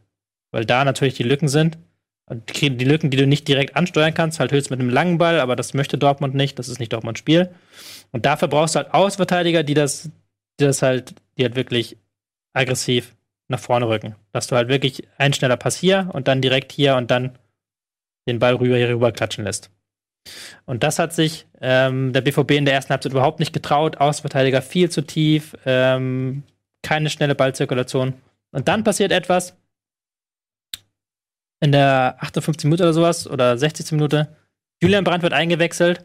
Dortmund stellt sofort um äh, das Spielsystem. Ich habe es jetzt hier mal dargestellt. Stellt sofort das Spielsystem um. Julian Brandt hier mit der 19, Hakimi mit der 5 ebenfalls eingewechselt. Und man macht im Mittelfeld so eine Dreieranordnung. Man schiebt sofort die Außenverteidiger hoch. Das ist natürlich Hakimis ähm, Steckenpferd auch. Das könnte Schulz auch, aber Hakimi hat das sehr viel besser gemacht. Und dann haben sie genau das gespielt. Haben sie genau mit Druck auf die Außenverteidiger und dann in die Mitte rein und diese, diese Lücken gefunden. Und es war dann halt Brandt und Hakimi, die zusammen die Entscheidung gebracht haben. Das war meine Taktik. Ähm, Vorlesung für den Tag. Das ist natürlich alles prüfungsrelevant. Prüfung findet statt ähm, zum Ende der Hinrunde einmal die Zwischenprüfung, und, aber die ist nur zu Mhm, Welche Themen 25 kommen da dran? Kann ich mir 25 Das war relevant. Das war prüfungsrelevant, was wir gerade gemacht okay. haben. Mhm. Und Ich habe noch eine Zwischenfrage. Wie ist der Faktor Kondition für die? Äh, ist natürlich klar, ist natürlich auch ein Riesenfaktor. Wenn, wenn du als Köln das natürlich spielst, dann ist das gerade für Skiri, gerade für die Männer vorne eine Riesenarbeit, dass du die ganze Zeit marschieren musst, marschieren musst. Und das ist das, was halt auch so ein Brand so genial macht. Weil du dann, ein Brand ist ein Spielertyp, den kannst du anspielen, der hält den Ball und der sorgt erstmal dafür, dass, dass du nachrücken kannst. Das klingt jetzt zuerst mal extrem dämlich, weil du denkst dir eigentlich, okay, ich bin durch, Brand hat den Ball, dann spielt doch aufs Tor zu. Aber mach das halt drei, vier Mal. Mach das halt wirklich. Bekomm Brand hier in diese Position, dass er hier den Ball hat, dass er dann von zwei Gegnern gestellt werden muss und dass dann der Gegner alle Mann diesen Weg hinter den Ball zurück. Warte, warte, warte, warte, warte. Man kann Achso. das noch nicht sehen. Man kann es noch nicht sehen. Warte noch ganz kurz. Aber es kann Die ich auch, sind schon Kaffee trinken da oben. kann, kann ich auch ohne, brauche ich gar keine Grafik für. Aber mach das einfach, lass da ihn, ist jetzt, jetzt, jetzt. genau, lass ihn hier den Ball bekommen und dann, dann hält er den Ball hier. Einfach nur halten, dass der Gegner nicht an den Ball kommt. Und dann muss die gesamte Kölner Mannschaft hier zurückgehen. Müssen alle diese Leute wieder hier zurückgehen, hinter den Ball kommen. Und das machst du halt wirklich drei, vier Mal und dann sind die tot. Das ist ja klar, weil die kommen nicht an den Ball, die merken, wir kriegen da keinen Ball gegen Brandt und Reus im der offensiven Mittelfeld und wir müssen halt immer nach dem Pressing immer wieder diesen Weg zurück machen. So. Deswegen ist halt, es ist halt auch wichtig, na klar, dass du, wenn du am Pressing vorbeispielst, am gegnerischen Pressing, dass du das dann durchspielst, dass du dann guckst, dass du zum Abschluss kommst. Aber gerade als so Borussia Dortmund oder Bayern München, das ist auch mal wichtig, auch einfach mal dann Tempo rausnehmen, Gegner zurückkommen lassen, Ball wieder nach hinten spielen und dann den Gegner wieder rausrücken lassen. Also dass der Gegner immer wie so eine Ziehharmonika hin und her laufen muss, dass sie halt auf einem Ende tot sind. Und am Ende war Köln tot, klar. Mhm. Schön analysiert. Ganz wichtig, immer vor Prüfung mündlich nachfragen. Das erhöht die mündliche Note, weil ich die Prüfung verkacke. Ah, dass man sich dann meldet und das, ah, okay. ich das- im, Gedächtnis, im Gedächtnis ist, ne? Bleibt im Gedächtnis, falls Ja. es mit der Prüfung ja, eng wird. ja, ja, okay. Versträte. Verstanden. Jetzt? Ja, Versträte. Ich muss diesen Namen einfach aussprechen. Ich, ich, es macht einfach Spaß, diesen Namen aus. Kennt ihr das mal? Manche Wörter machen Spaß. Ja, das ist Ich finde wirklich find so. Skiri ist so. Skiri. Skiri. Ich finde Versträte. Versträte. Versträte. Score. Wer keinen Spaß macht, ist Etsy. Kann ich schon wieder nicht aussprechen. Etsy? Etsy Hibui. Wie wird er ausgesprochen? Der Rechtsverteidiger von Köln, der Ehisi Bui. Ehesi Bui. Ja, siehst Etsy. Itzi, Bitzi. der macht mir keinen Spaß. Mini, Mini. Der kann sich gerne einen Künstlernamen anschaffen, wie Roy oder sowas. Präger? Roy, Welcher Roy Roy? Siegfried Roy Roy? Präger natürlich. Ach, Roy Preger. Ja, das stimmt. Ähm, so. Schluss mit lustig. Quatsch ist jetzt vorbei. Wir wollen ein bisschen mehr in die knallharte Analyse äh, einsteigen. Versträte. Verstritt. Verstritt. Wir haben noch so tolle Partien, wie zum Beispiel, ja, was, wir könnten mal weitermachen mit Augsburg gegen Union. Augsburg gegen Union. Ja, wieso nicht? Augsburg gegen Union. Der erste Punkt des Bundesliga-Neulings. Aus Berlin, die Eisernen. Und weißt du, weil sie das geschafft haben, diesen Punkt zu holen, äh, klebe ich da mal so einen Aufkleber rauf. Welchen findet ihr besser? Den habe ich schon geklebt. Ach, hast du schon? Ja, dann, bin so. ich, dann bin ich für den Rechts. Ja, Genau. gut. Ja, komm. Hier ist was mit Superman. Was ist das? Das Pauli. ja, also, äh, komm, rede doch mal. Du wolltest doch haben, Nico. Erzähl doch mal was Ja, ich will mal wissen, was ihr dazu Augsburg- denkt, weil ich finde, das ist so ein, das, es fühlt sich eher nicht so wie ein, hat sich nicht wie so ein Erstligaspiel angefühlt, um ehrlich Nee, also ich finde auch, dass es beide Mannschaften äh, schwächeln dann noch immens. Ähm, Berlin, glaube ich, sind in Führung gegangen, ne? Wenn ich mich nicht Nee, täusche. nee, Nee, bist du, glaub, ich, haben sie, glaube ich, den Ausgleich, glaube ich, sogar geschafft. Spät, spät, ja, genau. Und äh, Späten Ausgleich. am Ende noch mit einer roten Karte, aber ich mach mal. Warum? Vor allen Dingen, äh, eine Sache ist schon auffällig gewesen. Ich habe ja so, ich habe ja so in meiner Theorie mir vorgestellt, äh, wenn Subotic nach Berlin kommt, dann wird er, äh, Oliver Neuville, wenn, wenn Subotic nach Berlin kommt, dann sorgt er für richtig viel Stabilität in der Innenverteidigung, sorgt dafür, dass in Berlin, das da hinten, das steht wie eine Eins. Und der war ja fast der größte Schwachpunkt, äh, ständig immer in, in den Räumen überlaufen, so, also, ja klar, liegt das an den Ja. Männern drumherum, aber äh, Das Problem ist, ich schätze, ich schätze neben Subotic als einen der tollsten Menschen der Bundesliga. Der macht ja unglaublich viel Arbeit und der ist auch, ein, ich lese mir jedes Interview mit ihm durch, weil das Sätze, die spannend so ist. anfangen, enden Sätze, nicht die so gut. enden immer mit dem Aber. Aber es hat schon einen Grund, dass er in den letzten Jahren sportlich kaum mehr in Erscheinung getreten ist, weil er einfach langsam ist und in seiner Punkt. Raum, ja, das halt nicht mehr durch seine Raumfindung optimal abfedern kann. Und das merkst du dann schon, wenn du dann, wenn er nicht 100% optimal steht, gerade gegen so einen Stürmer wie Niederlechner oder einen Gregoritsch, dann wird das zu Problem. Und das hat auch Augsburg ein bisschen geschafft auszunutzen.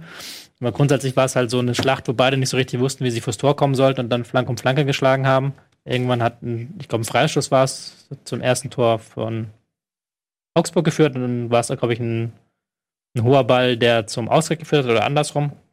Also es war jetzt kein Andersrum. hohes Niveau. Es ist ja vom Gesamtgefühl aber schon ein Spiel, von dem, wo man merkt hat, dass es schon einen ganz schön krassen Qualitätsunterschied in dieser Liga gibt, Ja, der sich, aber der sich krasser anfühlt als noch in den letzten Jahren. So, weil die wirklich, also beide noch sehr, sehr weit davon entfernt sind, irgendwie Gefahr auszustrahlen. So, also es sam- sammeln sich unten ja auch schon, ja, inklusive Bremen, auch schon die Mannschaften, die äh, den Rest der Saison da verbringen werden. Das stimmt. Man muss aber Augsburg sagen, die haben da auch einiges verändert äh, zum letzten Spiel. Ähm, man hat sich mit äh, Jedwai verstärkt aus Leverkusen, der eigentlich kein schlechter ist.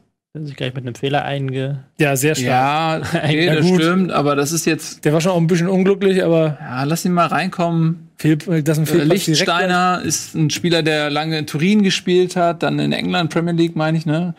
Ähm, also der ist nicht mehr auf dem Zenit seines Schaffens. Er ist ja auch schon, glaube ich, 49 Jahre alt, aber er ist auf jeden Fall ein Routinier. Ähm, und weiß nicht, ob Max bleibt, aber dann es ist schon mal eine Verstärkung für die Viererkette auf jeden Fall. Äh, vorne hast du natürlich das Problem, wenn äh, Finn Bogerson irgendwie fehlt, das ist, ist nicht so leicht zu kompensieren. Ähm, ah, die, die brauchen noch ein bisschen, glaube ich. Augsburg, ich sehe die auch kritisch die Saison, aber die, die müssen sie auch erstmal noch finden. Und ich glaube, wenn die sich mal so gefunden haben, dann weiß man auch, wo in die Richtung geht. Und bei Berlin ist es einfach so, die haben, die werden es die ganze Saison schwer haben, glaube ich. Also ein wichtiger Punkt für Berlin auf jeden Fall, dieses 1 zu 1. Ja, definitiv. Aber ja, hart erkämpft und geht. Das war immerhin Augsburg, ne? Und nicht irgendwie Frankfurt. Überleitung. Wow. Okay. Cool. Erzähl. Nils hat gesehen, es sind noch drei Minuten 30 bis zur Werbung und deshalb können wir da schnell noch Frankfurt Wir sind rein- flexibel. Wir können auch zehn Minuten die Werbung schieben. Nein, alles gut. Das Spiel war ähm, Die? relativ ausgeglichen. Zwei Mannschaften, die sich fast egalisiert haben. Also äh, leider ein Spiel ohne wirklich viele große Highlights. Ähm, ich muss sagen, auch trotz der Niederlage gehe ich mit einem äh, gehe ich mit einem positiven Gefühl aus dieser Partie, weil Frankfurt für mich gefühlt eigentlich die bessere Mannschaft war. Okay, wir müssen Werbung machen. Sorry, es ist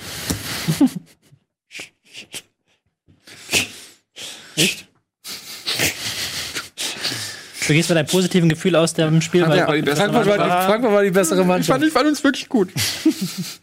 und ähm, ja, wir hatten 83 Prozent Passquote. Das hat man bei Frankfurt lange nicht gesehen. Auch systembedingt war ja früher immer hohe, hoher Ball auf äh, Aller oder so. Also das war überhaupt mal sowas wie ein Kurzpassspiel, ein Kombinationsspiel gesehen, habe ich schon lange nicht mehr gesehen. Und das dann gegen Leipzig. das hat, hat mir schon ganz gut gefallen. Manche Vereine brauchen 100% Passquote. richtige Pässe, Um? um Spiele zu gewinnen. Wer denn? Ich, ich weiß auch nicht, wohin. Aber das, ich, da, da ist auf jeden Fall heute, heute, heute irgendwie. Ich sehe schon. Irgendwas. Irgendwo da ist ein Diss, aber ich weiß noch nicht, wer sich angegriffen fühlen soll. Wir werden Äh, es verstehen irgendwann. Ja, ähm, ich fand, ähm, man, hat, man hat eben halt auch gesehen, dass äh, jetzt mit Rode, der äh, in der Startelf stand, kommt einfach wirklich Spielqualität rein, die die Eintracht da äh, gebraucht hat. Rode und Chor, das äh, spielt sich anders als, weiß ich nicht, Toro und Fernandes. Merkt man halt einfach in der, in der Spielqualität.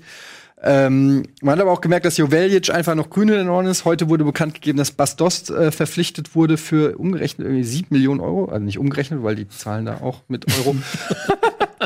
äh, sieben, sieben Millionen Euro, was ich finde, äh, das, Portugiesische Euro. was was echt ein Schnäppchen ist.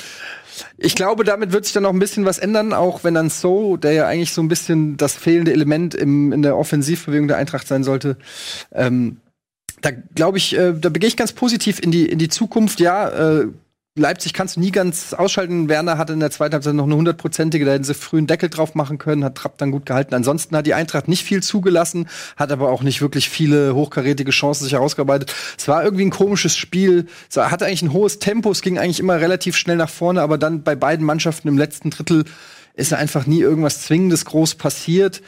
Und ähm, ich finde, ein Unentschieden hätte verdient, äh, wäre verdient gewesen. Es wurde auch ein Elfer nicht gegeben, der hätte meiner Meinung nach äh, durchaus gegeben werden müssen. Aber war auch schwer zu sehen, offensichtlich für den Videoschiedsrichter. Und ähm, ansonsten nehme ich die Niederlage so hin und sage, wir Leipzig, wir sehen uns in der Rückrunde. Wie siehst du das? Du hast das Spiel auch gesehen. Ich habe das Spiel auch gesehen, ja. Ich habe ja in der Halbzeit habe ich dir noch geschrieben, ich finde Frankfurt eigentlich ganz gut. Da warst du noch nicht so der Meinung, dass Frankfurt. Ja, erste Halbzeit noch. Ja. Erste Halbzeit, Entschuldigung, ja. Ähm, und ich fand, dass Leipzig hat sich sehr weit hinten reindrängen lassen, dann speziell in der zweiten Halbzeit. Also sie haben am Anfang war es halt wirklich so ein richtiges Spiel, das von einer Seite zur anderen lief, wie du gesagt hast, im letzten Drittel dann ungenau, aber es war halt viel Tempo drin.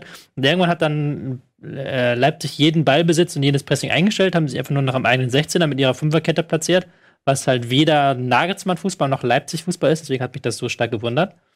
Und haben dann tatsächlich Glück gehabt, dass Frankfurt sehr viele so halbgare Flanken, es waren halt so viele Halbchancen da. Also so, wenn du, wo du dir gedacht hast, wenn der Spieler jetzt eine Minute früher, äh, eine Minute sag ich schon, eine Sekunde früher reingestartet wäre, dann hätte er das Ding reingemacht. So. Und das war bei vielen Hereingaben, hatte ich das Gefühl. Es war halt, äh, ganz so eine Sache noch, das 2-1 war halt so eine Sache aus Frankfurter, ich sag's jetzt aus Frankfurter Sicht, als objektiver Sicht oder so, wenn es ein Frankfurter wäre, hätte ich gesagt, clever, so muss ich sagen, fand ich ein bisschen arm von Paulsen. Du meinst das 2-0 jetzt. Ja. Ähm, das 2-0, wo er äh, quasi verletzt am Boden liegt und sich wälzt, als ob ihm das äh, Bein abgerissen ist. Äh, und dann ähm, geht Leipzig in die Offensive. Er steht sofort auf. Endika hat gedacht, er liegt immer noch am Boden und heult, weil er ja so Schmerzen hatte. Und äh, dann steht er komplett frei und macht das Ding da rein.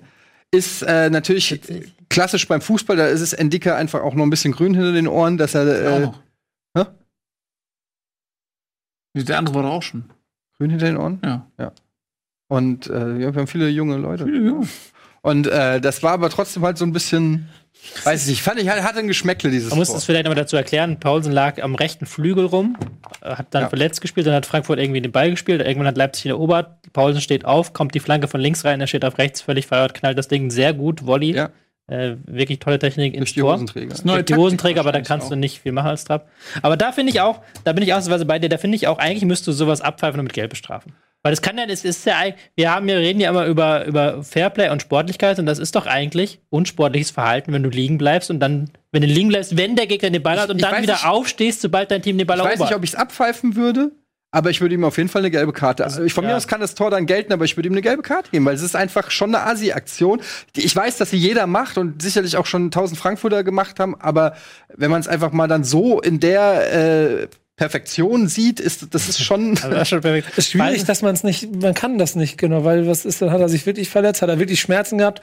Sind die aber diese Schlagschmerzen, die nach wirklich nach zehn Sekunden schon wieder weg sind, oder hat er sich wirklich wehgetan? ja, guck dir die Szene an und dann sag du es mir. Ja, aber nein, ich rede jetzt nicht von der Szene, ich rede allgemein von der Bestrafung so. Das Problem ist, dass er sich hier, finde ich, in dieser Situation war es halt, ist halt, weil es ein Paradebeispiel ist. Normalerweise hast du es nicht so krass, dass es so krass Aber hier hat er sich wirklich einen taktischen Vorteil davon erscha- verschafft, Ja. dass er am rechten Flügel rumlag, alle ihn vergessen haben und dann kommt die Flanke von links rein und der kann dann vom halb rechts das Ding Volley reinknallen kann, weil keiner mehr auf der Rechnung hatte, dass da irgendwo noch Pausen rumlag. So. Und das ist halt dann wieder, das passiert halt ganz selten. Du hast halt selten so einen wirklich einen taktischen Vorteil dadurch, dass du verletzt liegen bleibst. In diesem Fall war es halt so. Deswegen hat mich das auch so ein bisschen sauer aufgestoßen. Egal. Ja, es ist auf jeden Fall schäbig, aber auf der anderen Seite bringt es wieder so eine Dynamik rein. Der andere, also in dem Fall Frankfurt, die hätten ja den Ball, die hätten den Ball ja jetzt ausspielen können. So, dann wäre, wäre das kein Thema mehr gewesen. Ja, aber das sollst du auch nicht tun Und, eigentlich. ja, ich weiß, natürlich, das ist ja auch richtig, dass man das nicht mehr macht. Das Auf haben der wir anderen aber Seite Beispiel musst du dann irgendwie gucken, dass du den halt nicht vergisst und dass du dann halt Ja, ähm, nicht so tust, als wenn du jetzt einen Mann mehr hast, sondern dann musst du irgendwie einen Bewacher abstellen und so tun, als wenn der halt steht. Aber ich denke mir, du kriegst halt eine gelbe Karte fürs Trikot ausziehen, dann kannst du da für alle möglichen Unsportlichkeiten kriegst du halt eine gelbe Karte. Und dann kannst du da halt auch, musst du das Tor nicht aberkennen, stimme ich dir vielleicht nicht zu, aber kannst du auch einfach sagen, so, sorry, wieso bist du da liegen geblieben, gelb. Wir hatten übrigens dann im nicht. gleichen Spiel noch eine Situation, es wurden ja sechs Minuten nachgespielt und eigentlich waren nur, glaube ich, fünf oder so angezeigt, weil Leipzig so viel Zeitspiel gemacht hat, alle plötzlich mit Krämpfen auf dem Boden lagen. Und äh, da gab's Saison dann auch, ist lang. Und dann gab es auch, eine Saison- äh, Saison- gab's auch eine Situation, wo die Eintracht aus Fairplay, weil ein Spieler verletzt war, den Ball zurückgespielt hat zu Gulaschi und was macht der? Macht einfach Zeitspiel.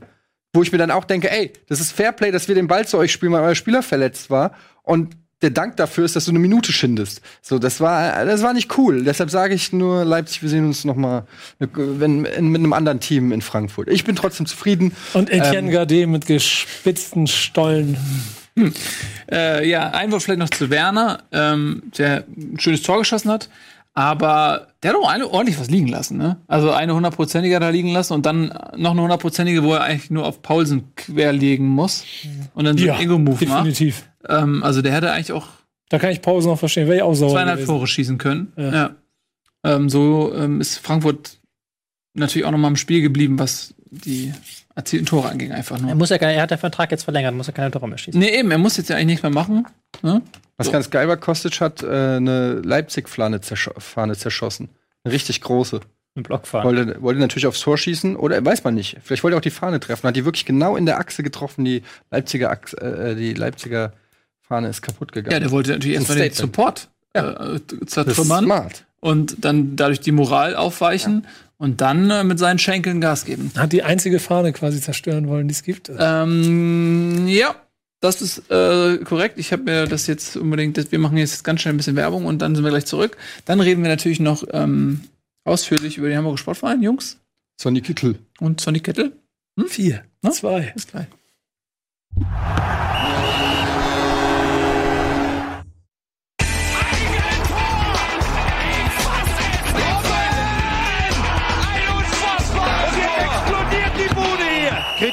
Denn nicht zu viel. Das ist ein guter Mann. Herzlich willkommen zurück hier in unserem kleinen, aber feinen Studio aus Pappholz und Liebe. Wir freuen uns sehr, jetzt weiter über die Fußball-Bundesliga reden, diskutieren und uns auseinander dividieren werden, können, müssen, wollen, dürfen, tun Und sollen. sollen. Wir machen weiter mit äh, Paderborn gegen SC Freiburg. Nein, 1 Doch, zu doch, 1. aber es ist ein Skandal 1 gewesen. zu 3, dieses Spiel. wollte ich sagen. Warum ist dieses äh, Spiel ein Skandal gewesen, Tobias Escher? Ja, weil Paderborn das hätte gewinnen müssen. Weil Paderborn sich sehr, sehr, sehr blöde angestellt hat in diesem Spiel. Freiburg im Stil einer Spitzenmannschaft. Der Stil einer Spitzenmannschaft. Ja, Freiburg ist so, ich, äh, ich glaube, im Sportstudio oder im, irgendwo hat auf jeden Fall ein Freiburger Streich so ein Interview gegeben, so gefragt worden. Was, sie haben jetzt sechs Punkte nach zwei Spielen. Zeigt, ist das schon ein, ähm, deutet es darauf hin, dass wir mehr von Freiburg in dieser Saison erwarten können? Streichs Antwort: Nein. Na, das fand ich, das hab ich auch gesehen. Ich möchte dazu nochmal Das- erinnern, das ist- Hamburger Sportverein in der Abstiegssaison mit sechs Punkten aus zwei Spielen gestartet. Ja, das ist auch ein bisschen, also ich will jetzt nicht sagen, dass sie absteigen, aber Nein, nein, nein. Aber haben- das muss nichts Das heißen. muss nichts heißen, weil sie gegen Mainz haben sie in der Schlussviertelstunde drei Tore gemacht, als dann Mainz zusammengebrochen ist. Und jetzt haben sie gegen. Also es war, war halt so, es war halt, man hat es auch gar nicht unbedingt, wenn man das Spiel nicht komplett live gesehen hat, hat man das auch gar nicht gesehen, wie, wie überlegen Paderborn eigentlich war. Aber es gab halt sehr viele Situationen, wo Paderborn einen wirklich guten Ball hinter die Abwehr gespielt hat und auch ein Paderborner Spieler diesen Ball hätte holen können, aber dann den Ball nicht richtig angenommen hat. Also der, die, äh, die Zahl der technischen Fehler im letzten Drittel war halt unfassbar hoch. Die hätten, die hätten ungelogen, ich habe fünf Szenen gezählt, äh, in, in, inklusive dem 1 zu 0, wo sie alleine auf den Torwart hätten zulaufen können. Und von diesen fünf Szenen machst du ja normalerweise zwei oder drei zumindest rein.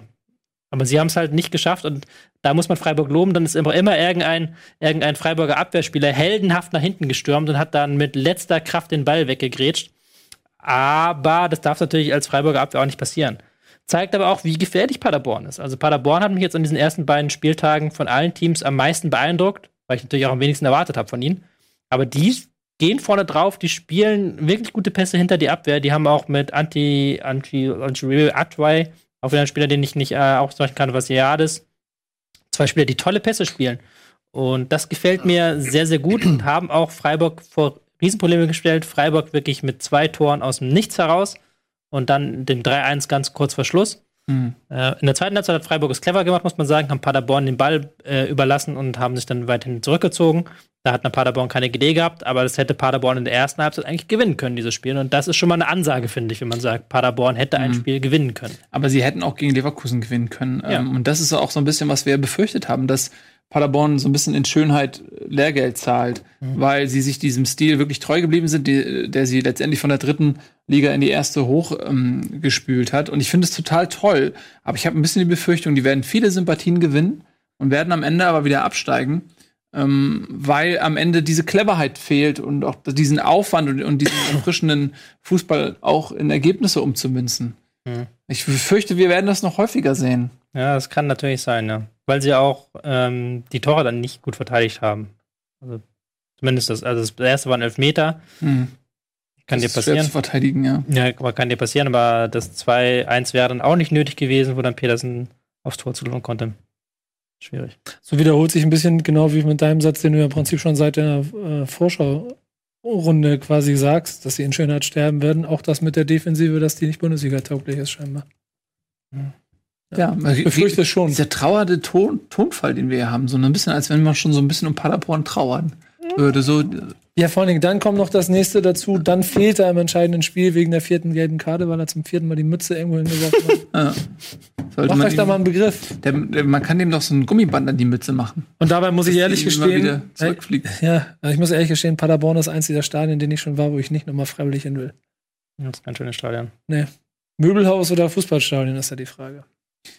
Ja, das ist halt in diesen Regionen so. Da brauchst du halt äh, so ein Stadion aus dem Bausatz. Das ist so wie früher mit den Fertighäusern, damit du dann, das ist aber auch okay. Kannst halt nicht überall seit Jahrzehnten also ein Stadion stehen haben. Kurze Frage. Ja. Nach ist dein, wie, ist euer Stadion nicht auch ein Möbelhaus jetzt? Wer sponsert das noch? Was ist los mit dir? Ist das nicht das Willst Möbelhaus? du, willst du wirklich diese Wechsel? Nein, nein, es- du legst dich hier Ist jetzt das eine ernsthaft gemeine Frage? Ist das ein Möbel? Ist, heißt das nicht irgendwie Möbelhaus Weserstadion oder sowas? Das, das, das Stadion vom SV Werder Bremen ist das einzige Bundesliga-Stadion, das noch echte Flutlichtmasten hat. Aber das wie noch heißt wirklich es ein, denn jetzt? Das noch wirklich ein Fußball, das ist scheißegal, wie es heißt, aber das wirklich ein Fußballstadion ist. Das jetzt nach. Irgendwas mit Wohninvest Wohninvest. Weserstadion. Wohninvest. Weserstadion. Du kommst mir Das wäre irgendwie. Möbelhaus Weberstadion, wäre so ein kleiner Name, würden einfach Leute sich aus Versehen dahin fahren und denken, das ist ein Möbelhaus. Aber wie, wie du am Thema, an meiner Aussage vorbeiwischst, nur um den nächsten Richtung Bisschen- Werder Bremen zu bisschen- verteilen. Bisschen Frieden Nils auf- nicht die ein- Schüsse, die Schüsse kommen an. Ich habe bisschen, nicht einen bisschen, Schuss bisschen. Frieden hier und ich möchte jetzt auch keine Diskussion starten, deswegen nur kurze Antwort. Ihr dürft nicht eure eigenen Vereine nennen. Schönste Stadion in Deutschland. Äh, Westfalenstadion.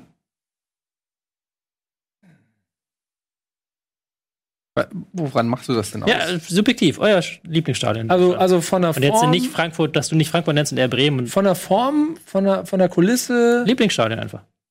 Alter, wie lange müsst ihr denn überlegen?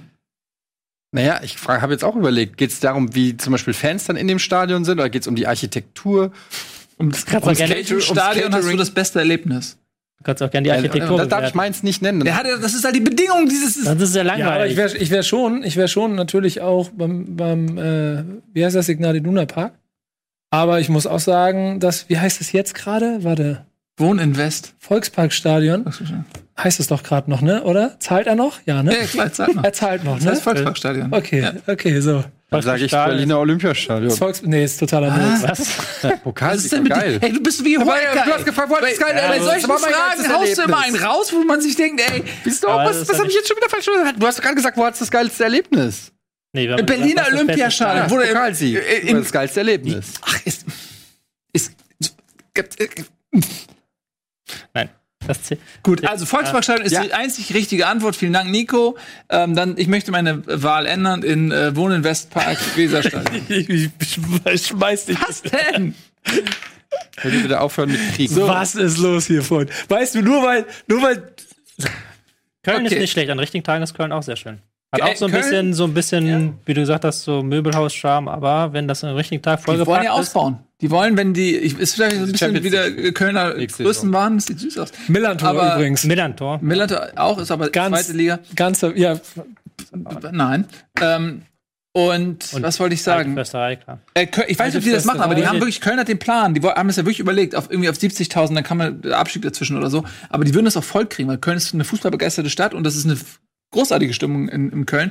Und wenn die da so ein Dortmund-Ding draus machen, äh, Dortmund ist dann auch am Stadion ausgebaut, da brauchten sie erstmal eine Insolvenz, einmal pleite gehen und dann lief es aber auch wieder gut. Und das ist, glaube ich, bei Köln auch der Plan. Baut der HSV Weil solange bald? du kannst das Stadion nicht zurückbauen. Wie, wieso kommst du jetzt? Warum schießt du die ganze Zeit gegen den Hamburger Sportverein? Was ist mit dir los? Ich habe gesagt, das Volksparkstadion ist das zweitschönste Stadion in der, in der Liga. ja, aber dann kam wie so ein Pinöckel da wieder rumgepfeffert aus der Ecke da. Ich, verstehe das. Ich schieß nur zurück heute. Ja, das ist wenigstens triffst du mal was. So, Im Gegensatz zu deinen Jungs aus Bremen. Da. Zwei Spiele haben wir noch auf vor der Brust. Mainz gegen Gladbach.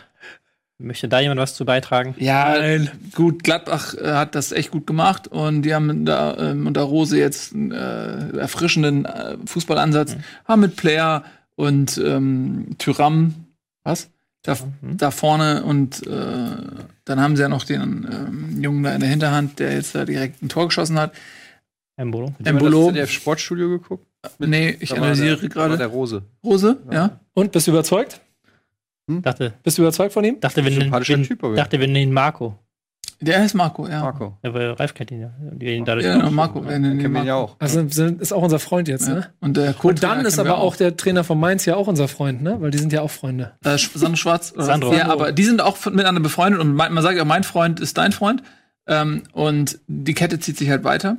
Und äh, Sandro Schwarz ist ja auch Freund von. Gut im Fußball. Und, und deswegen sind wir auch Freunde von gutes Fußball. Und ich mache ein bisschen Sorge, um meinen Kumpel Sandro, weil mit Mainz so jetzt schon letzter, das sieht nicht Meinst gut aus. Ja, meine, ja, Mainz, Mainz ich. Gut. Ja, aber nee, ja, Mainz. Ähm, muss man sich Sorgen machen um Mainz. Das gegen Freiburg war auf jeden Fall ein herber Nackenschlag, dieses 3-0. Ähm, jetzt gegen Gladbach, okay, kannst du mal verlieren, haben sie auch gut gegengehalten. Ich habe auch nur die Zusammenfassung äh, gesehen, muss ich gestehen. Ähm, aber Was halt auffällt, ist, dass diese spielerischen Fortschritte, die versprochen wurden, die kommen nicht. Also das Ballbesitzspiel funktioniert nicht besser als in der letzten Saison und sie haben sich jetzt aber ein paar Mal böse auch auskontern lassen von Gegnern. Auch schon gegen ähm, Kaiserslautern im Pokal. Und da muss jetzt mein Erfolgserlebnis her. Aber jetzt kommen aber die, haben sie auch wieder ein Spiel gegen die Bayern. Das kann wirklich ein Fehlstart werden erstmal. Tja. Gut, dann haben wir noch eins, was wir noch besprechen können. Das ist nämlich unsere Freunde aus Berlin gegen unsere Freunde aus Wolfsburg. Ähm, ein relativ klares 3 zu 0. Aber das Spiel war nicht schön. Ähm, es war nicht so, es war so wie die Namen das vielleicht so ein bisschen in ihren äh, Graustufen der letzten Jahre auch befürchten äh, ließen. Es, ich glaube, ich will mal eben kurz die Spieldaten aufrufen, weil ich, wenn mich nicht alles täuscht, waren das sehr wenige Torschüsse. Ach, Vier. ja. Äh, 9 zu 10 Torschüsse. Aber was wird nicht alles als Torschuss gewertet? Ich hatte, ne, ich hatte, egal. Jedenfalls war das so vom Spiel her, war das so ein bisschen ähm, wie auch Leipzig gegen Frankfurt, so ein Spiel, ähm, wo jetzt das Ergebnis auch krasser klingt, als, äh, als es war. Also es war nicht so, dass Hertha hier chancenlos war. Ähm, waren eigentlich auf Augenhöhe die ganze Zeit. Dann äh, haben sie halt relativ am Ende. Was, ihr wollt gar nicht mehr über Fußball sprechen, Doch, oder? nein, aber- du hast gesagt, wie Frankfurt-Leipzig ist krasser, als das Ergebnis sagt. Und das Ergebnis bei Fra- Leipzig-Frankfurt war 2 zu 1. Und da habe ich mir überlegt, Ja, wie krass dieses Ergebnis ist. Ja. Weil es doch eigentlich genauso knapp war, wie du es gesagt hast. Oh, Das ich habe keine. Lust mehr. Ihr fallt jedes Mal, wenn man versucht, irgendwas zu sagen, sie wird Nein, entschuldige, ich habe doch gar nichts gemacht. Ja, was ich meine, ist, dass bei 2 zu 1 denkt man auch klar, äh, zumindest deutlicher, man, da kann man nicht rauslesen, dass Frankfurt die Partie dominiert hat. Das wollte ich damit sagen. Okay. So. Und äh, bei Hertha Wolfsburg war es eben auch so, dass es eine relativ enge Partie war, was aber am Ergebnis 3-0 nicht so abzulesen ist. Jetzt fickt euch, sag nichts mehr. Ja, ich hatte schon das Gefühl, dass Hertha sich was vorgenommen hat und dann auch sehr aggressiv nach vorne gestürmt sind. Gerade nach dem 0-1 haben sie sehr viel Mann nach vorne gebracht, aber haben nichts in den Strafraum wirklich gebracht. Also es war so ein komisches Spiel, wo auch sehr oft, deswegen vielleicht der Frankfurt-Leipzig-Vergleich ganz gut, wo das Spiel immer so von einem Strafraum zum anderen ging, aber es gab keine Torchancen auf beiden Seiten. Also es war irgendwie nicht so, dass die beiden Teams wirklich Torchancen hatten. Und dann hat Wolfsburg in der zweiten Halbzeit über Konter das Ding hochschaukeln ähm, können, aber 3-0 ist schon ein, zwei Tore zu heftig. Also ich einfach auch brutal effektiv, muss ja, man sagen. Wolfsburg war auch, hat auch dann teilweise sehr tief gestanden. Also haben sie dann irgendwann wirklich 5-4-1 hinten reingezogen, was auch eigentlich nicht glasnass Spiel ist. Ähm, da merkt man auch, dass da noch Arbeit vor ihnen ist. Genauso bei jo äh, Jovic, der jetzt auch, wie viele andere Kollegen, äh, schon das erste Schicksalsspiel vor der Nase hat gegen Schalke. Weil das ist jetzt wirklich gegen die Bayern geholt. bei Schalke gegen Hertha ist wirklich so ein Spiel, wo dann nochmal entscheiden kann, in welche Richtung geht das eigentlich. Hm. Weil wenn Hertha nach vorne gucken will, müssen sie gegen Schalke gewinnen. Wenn Schalke nach vorne gucken will, müssen sie gegen Aber Hertha du hast, gewinnen. du hast recht, ich habe auch gedacht, äh, der Punkt gegen Bayern, das habe ich nämlich auch, aber ich habe nach dem Spiel gedacht, okay, hm, als ich ihn da so gesessen habe, auf der- als er so gesessen hat auf der Bank, habe ich auch gedacht, okay, der hat jetzt auch schon ein bisschen Probleme vor der Brust mit so einer Heimniederlage, aber hat immer einen Punkt gegen Bayern geholt. Erstens das und zweitens tut mir auch Wolfsburg ein bisschen unrecht, weil ich finde die diese Saison wirklich sehr, sehr stark. Ähm, wenn da keine größere, wenn da kein größeres Verletz Verletzungspech dazu kommt, dann äh, muss man die auf jeden Fall schon oben dazu rechnen. Ähm, das ist dann einfach auch ein undankbarer Start für einen neuen Trainer, direkt mit Bayern, dann Wolfsburg und dann Schalke ist auch ein schwerer Saisonstart. Ähm, und ich finde, Hertha sah bislang besser aus, als, äh, als die Punkte das vielleicht wiedergeben. Das darf man auch nicht vergessen. Die, die große, da sind ja einige Fragezeichen bei vielen Teams noch drin, ähm, namens Fragezeichen Europapokal. Also du hast ja mit Wolfsburg, Gladbach, Leipzig und auch in gewissermaßen Leverkusen Teams, die mit ihren Trainern noch nicht so lange zusammenarbeiten und die jetzt dann aber deren ähm, Schonfrist jetzt endet, weil sie ab jetzt, ab in, nach der Länderspielpause geht da dann, glaube ich, Europa los, geht Europapokal los und dann müssen sie zweimal die Woche ran. Und dann bin ich sehr gespannt, wie weit diese Teams dann wirklich schon sind. Und ob dann nicht dann nochmal bei so einem Wolfsburg oder Gladbach so eine Delle kommt. Mhm. Ja, der Klassiker, ne? Aber Weghorst trifft, wie angekündigt. Zwei, ja, zwei von 25. Was sind Elfmeter, oder? Ja, immerhin, Hütte ist Hütte. Tor. Für 30 hast du, glaube ich, sogar gesagt, Ich oder? habe 25 bis 30 gesagt. Ja, okay. Du ruderst aber schon so ein bisschen. Ich würde die 30 stehen lassen. Sei stark. Lass die 30 stehen. Ich auch. Steht zu dir und deinem Wort. Ähm, Wenn, wenn Lewandowski so weiter trifft, hat er diese Saison 85 Tore. ja, aber das hatten wir schon, diese Diskussion, dass er Gerd Miller einholt, haben wir schon häufiger. Das hat er am Ende nie geschafft. Aber dieses Jahr ist er echt, der hat doch alle Tore bisher gemacht für Bayern, oder? Hat man alle wirklich? Nee. 5 von 5. Echt? Alle Okay, Bayern-Tore gemacht. Wenn er so weitermacht. Nicht so schlecht. Ja. Wie viel war Gerd Müller? Was hatte der? 40. 40. Ja, die schafft er. 40. Gut, damit beschließen wir ähm, die erste Fußball-Bundesliga. und werfen noch einen Blick auf die kleine zweite Bundesliga. Die Lust? Alright. Denn Ja. ähm, da muss man ja auch mal nach vier Spieltagen mal ähm, einen kurzen Blick werfen auf die sehr erfreulich reinschauende Tabelle. Der Hamburger Sportverein ist mit zehn Punkten auf Platz 1. Ähm, ich bin, ja, das, ich bin tatsächlich ähm, ganz zufrieden. Die Mannschaft wirkt zum ersten Mal seit Jahren wie eine Mannschaft. Man hat das Gefühl, die supporten sich gegenseitig und äh, treten auch so auf. Es ist durchaus auch viel Klasse mit ähm, eingekauft worden und trotz äh, zahlreicher Neuzugänge hat man wirklich das Gefühl, die haben sich recht schnell gefunden und äh, es ist eine Handschrift zu erkennen und mir gefällt das jetzt schon besser als in der letzten Saison. Ähm, ironischerweise ist diese, hat man manchmal das Gefühl, dass dieser ganze ähm, Fall Jatta die Mannschaft noch mehr zusammenschweißt ich und auch. eventuell auch so einen gegenteiligen Effekt auf den Verein und die Mannschaft hat, als das viele vielleicht versuchen zu erzeugen. Äh, ich muss aber sagen, ähm, ich finde das schwer zu ertragen, was da teilweise passiert. Ja. Die, äh, es fängt an mit denen jetzt in Karlsruhe äh, wurde ähm, Bakayata 45 Minuten komplett bei jedem Ballkontakt ausgepfiffen. Und man hat wirklich das Gefühl, dass das, was da bisher so im Vorfeld passiert ist, äh, für viele Leute so eine Art Legitimation ist, um ihren Hass auf diesen Jungen zu projizieren und da wirklich alle Grenzen des guten Geschmacks ähm, vergessen lassen können, weil sie denken, okay, äh, die Hetzjagd ist jetzt hier offiziell eröffnet, da können wir uns jetzt ja mal schön grenzenlos dran beteiligen. Das war wirklich äh, äh, grausam, das äh, mit anzusehen. Und äh, was dann teilweise an Rechtfertigungsversuchen kommt von allen Parteien, finde ich genauso fürchterlich. Also äh, zu sagen, äh, es besteht ja der Verdacht, dass der Junge eventuell gar nicht er ist, sondern zwei Jahre älter äh, und daraus irgendeine Form von Legitimation zu ziehen. Ähm, der, der Mann hat keine Familie mehr, der ist geflüchtet, äh, der hat Dinge auf sich genommen, die man niemandem wünscht. Und äh, der, der ist hier in, in Deutschland, der liegt niemandem auf der Tasche, der verdient viel Geld, von dem er viel Steuern für dieses Land zahlt. Und das hat er sich selbst erarbeitet. Und äh, selbst wenn der zwei Jahre älter ist, so what? Der ist, der ist ja so. Der Mann ist aus Afrika irgendwie geflohen.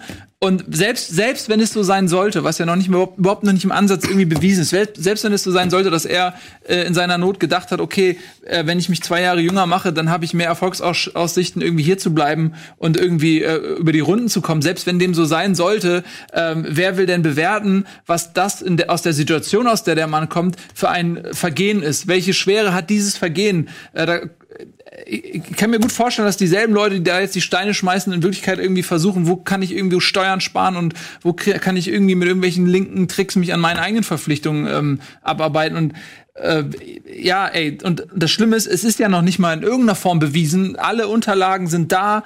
Der, ähm, die Behörden haben, haben grünes Licht gegeben, die, die, der DFB, DFL, alle haben grünes Licht gegeben.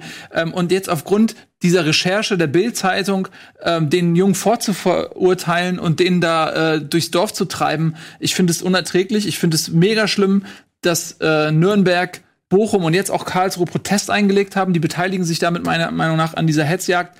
Ähm, ich finde die Begründung fadenscheinig. Die sagen ja, ähm, äh, wenn wir jetzt nicht Protest einlegen, könnte es eventuell sein, dass ein einziges Mitglied aus dem Verein uns später dafür zur Rechenschaft zieht, wenn die drei Punkte, die uns da ähm, hätten äh, zugesprochen werden können am grünen Tisch, eventuell ähm, eine bessere, bessere Positionierung in der Tabelle verhindert haben. Äh, ich finde, äh, das ist, also sorry, es gibt, glaube ich, viele Juristen, die das anzweifeln, ob diese Begründung stimmt. Man sieht es jetzt an Karlsruhe, wo äh, gesagt wurde, ähm, äh, wir, wir legen, erwägen deswegen Protest, weil wir am Ende nicht äh, wollen, dass die anderen beiden Vereine uns äh, quasi dann die Schlauen sind und wir sind die Dummen, weil wir nicht Protest eingelegt haben. Ich finde es lächerlich. Äh, steht zu eurer sportlichen Niederlage, steht zu dem, was auf dem Platz passiert ist und versucht euch nicht jetzt äh, an, an der Causa Jatta ähm, äh, zu zu bereichern, ob jetzt mit Punkten oder was auch immer. Ich finde es fürchterlich.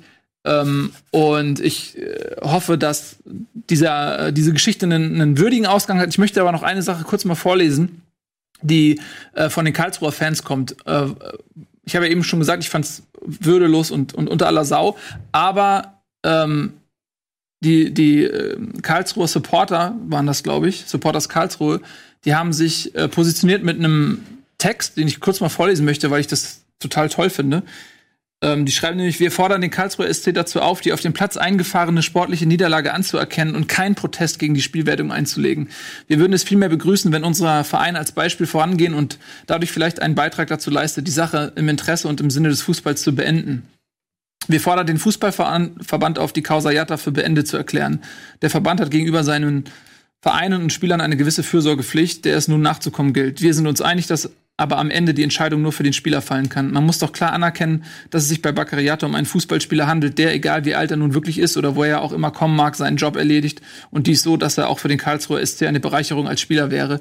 Und ähm, als ich das gelesen habe, habe ich wirklich so mein, mein, meine große Enttäuschung und, und Wut auch über das Verhalten einiger äh, Fans. Ich weiß, es sind natürlich nicht alle und es gibt natürlich auch Hamburger Fans und Fans aller Vereine, die Züge auseinandernehmen auf Rückfahrten oder sonst für Schandtaten tun, die auch nicht cool sind. Die muss man aber nicht direkt immer gegenrechnen. Ähm, und ich habe mich sehr gefreut, das von, äh, von den Karlsruher Fans zu lesen, dass sie sich da auch sozusagen von distanzieren. Ähm, das war jetzt nicht geplant, dass ich das irgendwie jetzt noch mal so einen kleinen Monolog halte, aber irgendwie hat sich das ja über die letzten Wochen aufgestaut und es ist dann mal ehrlich das dominante Thema im Fußball, was hier gerade so passiert. Deswegen kann man da vielleicht auch mal kurz drüber reden, äh, abseits der sportlich sehr erfreulichen Situation. Und ähm, damit belassen wir das auch für heute und äh, beenden diese Sendung. Es ist jetzt 17 Uhr und wir freuen uns sehr auf Bundesliga International. Äh, Entschuldigung, es ist 18.30 Uhr. 17 Uhr beginnt die Show. Aber 18.30 Da kann ich, ich muss jetzt. Bundesliga machen. Echt? Scheiße, dann müssen wir jetzt leider beenden. Ähm, also, äh, euch vielen Dank fürs Zusehen. Das war Bundesliga und wie gesagt, Bundesliga International nicht verpassen. Und dann geht's nächste Woche Montag 17 Uhr eine frische Live-Folge. Bis dahin, tschüss und auf Wiedersehen.